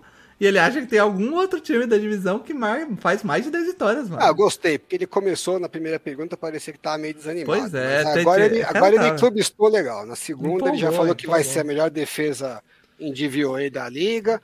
Agora falou que é o melhor roster da divisão, com profundidade. Tem vai meter pra tudo 10 quanto é lado. vitórias e, e passar pelo wildcard. E achei legal também que ele falou que os Cowboys têm o pior técnico da divisão. Os- o, o, o, o head coach do- dos Eagles nem estreou ainda e ele já acha que é melhor do que o técnico que é campeão do Super Bowl. É isso aí, que pisotear mesmo. É, assim, é assim que eu gosto. Eu gosto, eu gosto, acho que é assim que a gente quer que as pessoas venham pro NoFlex, inclusive a- a- o vocabulário diferenciado do, do rapaz. É, achei o melhor convidado, assim, ó que tivemos Não, Bruno não, depois do Bucks, Bucks da Depre, não tem. Não, não, né? melhor convidado deste episódio. Ah, deste episódio. Um vocabulário rebuscado, um clubismo que vai se disfarçando, mas no final vem, No final, mostra que veio. vem, vem com força. Cara, lembrando assim- o, o ano passado ele tava vendido no quarterback Tava. deles lá. Como que Tava. era? O- Tava, tava o vendido. é Danny Haskins. Benny Haskins não tinha dúvidas em quarterback, é Não tinha verdade. Mas a gente não precisa lembrar Gosto, disso, até porque a gente gosto, quer que ele volte. estamos em julho de novo, segue. É A isso aí, gente quer que ele volte no ano que vem, né? Júlio Então, tem que estar assim mesmo, Frederico. Não tem erro, Exatamente. cara. Você, É isso Júlio, aí. você, você- pode estar com, com o Tim Tebow de quarterback. Você tem que Eu falar, achei cara, legal Tim que o- Tebow é pica. O Bruno tá jogando favoritismo pros, Pra Washington. Washington e o Washington tá jogando favoritismo É pros a Cowboys. tentativa de zica reversa. Que não O que, que vai acontecer? Vai cair no colo do Giants. é, só não vê que não quer. Agora, agora vamos lá, Alan. Divisão. Vamos começar por você. Vamos lá, quem você acha que leva a divisão e com Ah, quanto? se ele falar outra coisa, a gente vai ter problema aqui. Não, eu acho que a gente tem que trabalhar com probabilidades, né? Então eu acho que o mais provável é o Cowboys ganhar. Mas eu acho que a diferença é, entre Cowboys, Washington e Giants não é tão grande quanto parece. Todos eles dependem de várias coisas darem certo ao mesmo tempo, né? É, então por isso até que eu fiz uma aposta colocando o Giants como campeão uh, e o Washington e, e, o Dallas como head, né? Porque ninguém bota fé no Giants, mas eu não acho que é tão improvável assim as coisas do Giants darem certo e a dos outros não. Porque não, não é tão fácil assim também. Do jeito que, fala, jeito que o pessoal fala, parece que o Cowboys está com tudo redondinho, né? Só no, ah, acontecendo tá uma catástrofe que eles passam o carro na divisão. Ah, não. E eu não vejo dessa forma, né? Acho que eles têm mais talento nas posições mais importantes, né? Uhum. É, a comissão técnica, eu acho que dos Cowboys é um grande, um grande ponto negativo, né? É tem, um tem se mostrado, é, tem se mostrado um grande Vai ponto ser negativo. O, o, devia ser o título do episódio, um grande sei lá, NFC um grande sei lá. Então eu ainda acho que os Cowboys, é, se tiver que escolher um, um favorito, é, é o Cowboys, mas eu não acho que é a melhor aposta. Eu acho que o custo-benefício da aposta, tanto no Washington quanto nos Giants, me parece mais atrativo. Bota um número aí pro, pra eles. Ah. Um número? número de quê? Não, bota um bom recorde aí, uma estimativa de recorde. Ah, eu acho que o campeão dessa divisão vai sair com ah, 10 vitórias. 10 vitórias, é isso aí. E, e o Eagles termina em último tragicamente ou no meio da tabela ali? Ah, o Eagles é o único time que, se for campeão da divisão, ou mesmo se chegar aos playoffs, eu vou falar, pô, isso aí eu não esperava nem a pau. e aí, Mário? Cara. ai, ai. Pô, é, é, é, você, você matou a pau, é você que sabe não. É um grande sei lá. Eu tô com ela, acho que o melhor é, elenco é, é o do Dallas. É o melhor ataque, na verdade, onde as, as melhores as posições que, que fazem diferença no jogo, mais diferença no jogo, tem mais talento. Mas o dado que o Pistol trouxe é, é incrível, né? 17 anos sem repetir campeão, então né, você tem que levar isso em consideração de alguma forma. É, e, e, eu acho que, que o Alan tá certo quando ele aponta que a diferença não é tão grande como o pessoal aponta, que um detalhe que acerta pro Giants pode fazer ele ser campeão ou pro Washington. Acho que o, Eagles tá um pouco mais distante nessa nessa comparação. E lesões também, né? O time é, que tiver menos lesões aí é capaz de sobrar. Já, já foi apontado esse estudo né, que os campeões do Super Bowl normalmente são os times que chegam mais inteiros ao fim da temporada. Então, acho que esses detalhes é que vão decidir a divisão. Eu não acho que a diferença entre esses três times seja grande, não. Mas quem leve com quanto? Dallas com 11-6. Mas eu acho. Não, não acho, porque eu já falei só que um monte de time. Um, ou você acha que alguém leva É, como eu já falei um monte de wildcard aí, eu vou falar que não, só, só classifica campeão mesmo, porque senão não vai bater nunca essa conta. Beleza, então eu vou fazer o Barry Bonds aqui mais uma vez e vou tentar mais um Vai fazer run. o quê? Barry Bonds, pô. Quem é Bear Bonds? Era o, o cara que batia home, home run, run toda hora. Quem é. importa com beisebol? É, ele, vai, ele vai tentar acertar um home run agora. É, okay. mais, um, mais um home run. Lá vai. Que é o Giants levando essa divisão. Aê, cravar que o Giants leva essa divisão. Garoto. Cara, eu por um momento fiquei com um cagaço o de Eagles? falar Eagles. não, não, não. Pô. Eu, tô, eu vou tentar Esse bater é um home run com, com, um taco de beisebol, não com palito de fósforo, né, cara? que seria falar que o Eagles leva a divisão. Mas o, eu, eu acho, acho, que você está sendo um pouco otimista com essa linha ofensiva, mas eu, eu gosto, eu gosto da, da, agressividade. Eu acho que, o, que o, esse time com, o, com os, os, novos recebedores e com o Saquon Barkley chegando e, e o Daniel Jones aí tendo uma pequena evolução, pode acabar dando certo, visto a, a, linha ofensiva do Cowboys propensa a ter muita lesão e o, o ataque aí do, do Washington com Fitzpatrick que pode num ano ser Fitztragic. Eu acho que vai acabar caindo nos colos do, do, do Giants, mas O Giants com nove vitórias vai levar essa divisão. Ixi, vai É ser isso aí. aquele aninho, sei lá, de novo. É isso aí, mais um ano, sei lá. Nove vitórias, o, o Cowboys colado ali, talvez até empatado com nove vitórias. Eu acho que vai ser essa divisão que vai, vai sobrar lá pro fim do ano também pra é, jogo direto, confronto direto, você, você disputar a vaga. É, é, mas é isso, é mais um ano de draga nessa divisão aí. Essa é a minha, minha grande previsão pra divisão. É, dito isso, podcast gigantesco. Empolgamos falando. O tamanho aí. da tradição da divisão, pra puxar um pouco do saco aí, já que a gente só Ah, meteu Eu o queria pau. dizer que a culpa do podcast ter ficado mais longo É é, do dos Google. áudios muito longos do Edu. E do Google. E do Google. É, parabéns aí, Google. eh, Google Meet pelo seu, seu limite de uma hora só na chamada. Não Mal- faz sentido algum. É, pô, Os você cara- tá no, os caras tá querem ganhar Do... As Tá- empresas e vão limitar as reuniões. Parabéns, Google. É, tá, tá no No genial. Flags. Você sabe que o No Flags não consegue fazer nada com menos de uma hora. Ele nunca conseguiu na vida. Nunca Não, e que conseguirá. qual reunião de trabalho que você foi, Paulo, tirando Não, as suas, esquece, as que esquece. você faz, que dura menos de uma Esquece, hora? Esquece, esquece. A gente sempre falou assim: vamos, vamos só decidir rapidinho aqui onde a gente vai posicionar uma antena. Uma hora e meia depois. Não, meia hora. O meu áudio tá bom? Estão me ouvindo? É isso, cara. Mas é É, e, aí isso, se, galera. e aí se derruba a chamada e faz outra. Então qualquer. É, Foda-se, né, cara? Pra quê? Não tem É. nem limite. Ah, bicho, olha, é. não tem condição. Enfim, é, semana que vem a gente começa então as últimas duas divisões. Aí a gente vai uma divisão e depois a outra, e aí já acabamos os previews, cara. O NFL tá batendo na porta aí, vocês já não estão vendo, pô. É, E aí acabou, né? Aí a gente tira férias. Só que não. Aí tira, vem o. ti- tira férias se a gente conseguir adiantar um episódio aí, que é o- a grande dificuldade no Flags aqui, né, Alan?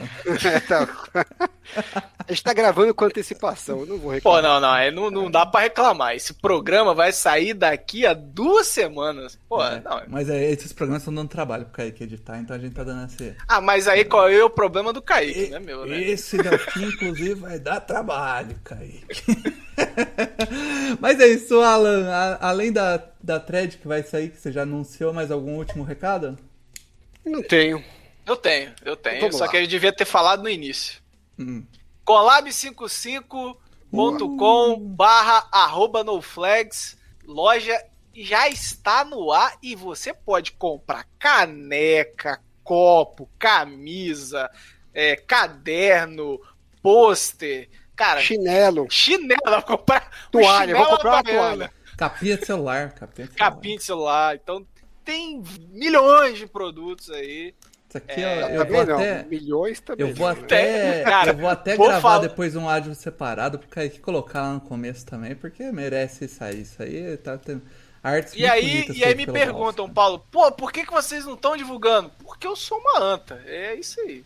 É, É, Mas eu vou entrar de férias, as coisas vão acalmar, vai, vai dar sempre, tudo certo. sempre, sempre. Caralho, o cara tá me desanimando foda, né? Puta que pariu, ok. É, relaxa, Mário. Sabe que a gente gosta de você. Mas é isso, galera. Hum, Obrigado por quem teve paciência de ouvir até aqui. Desculpa Kaique aí, cara. Pô, desculpa, caralho, se vira Kaique. Chame a zebra de volta. No Flag está terminando. Aquele abraço.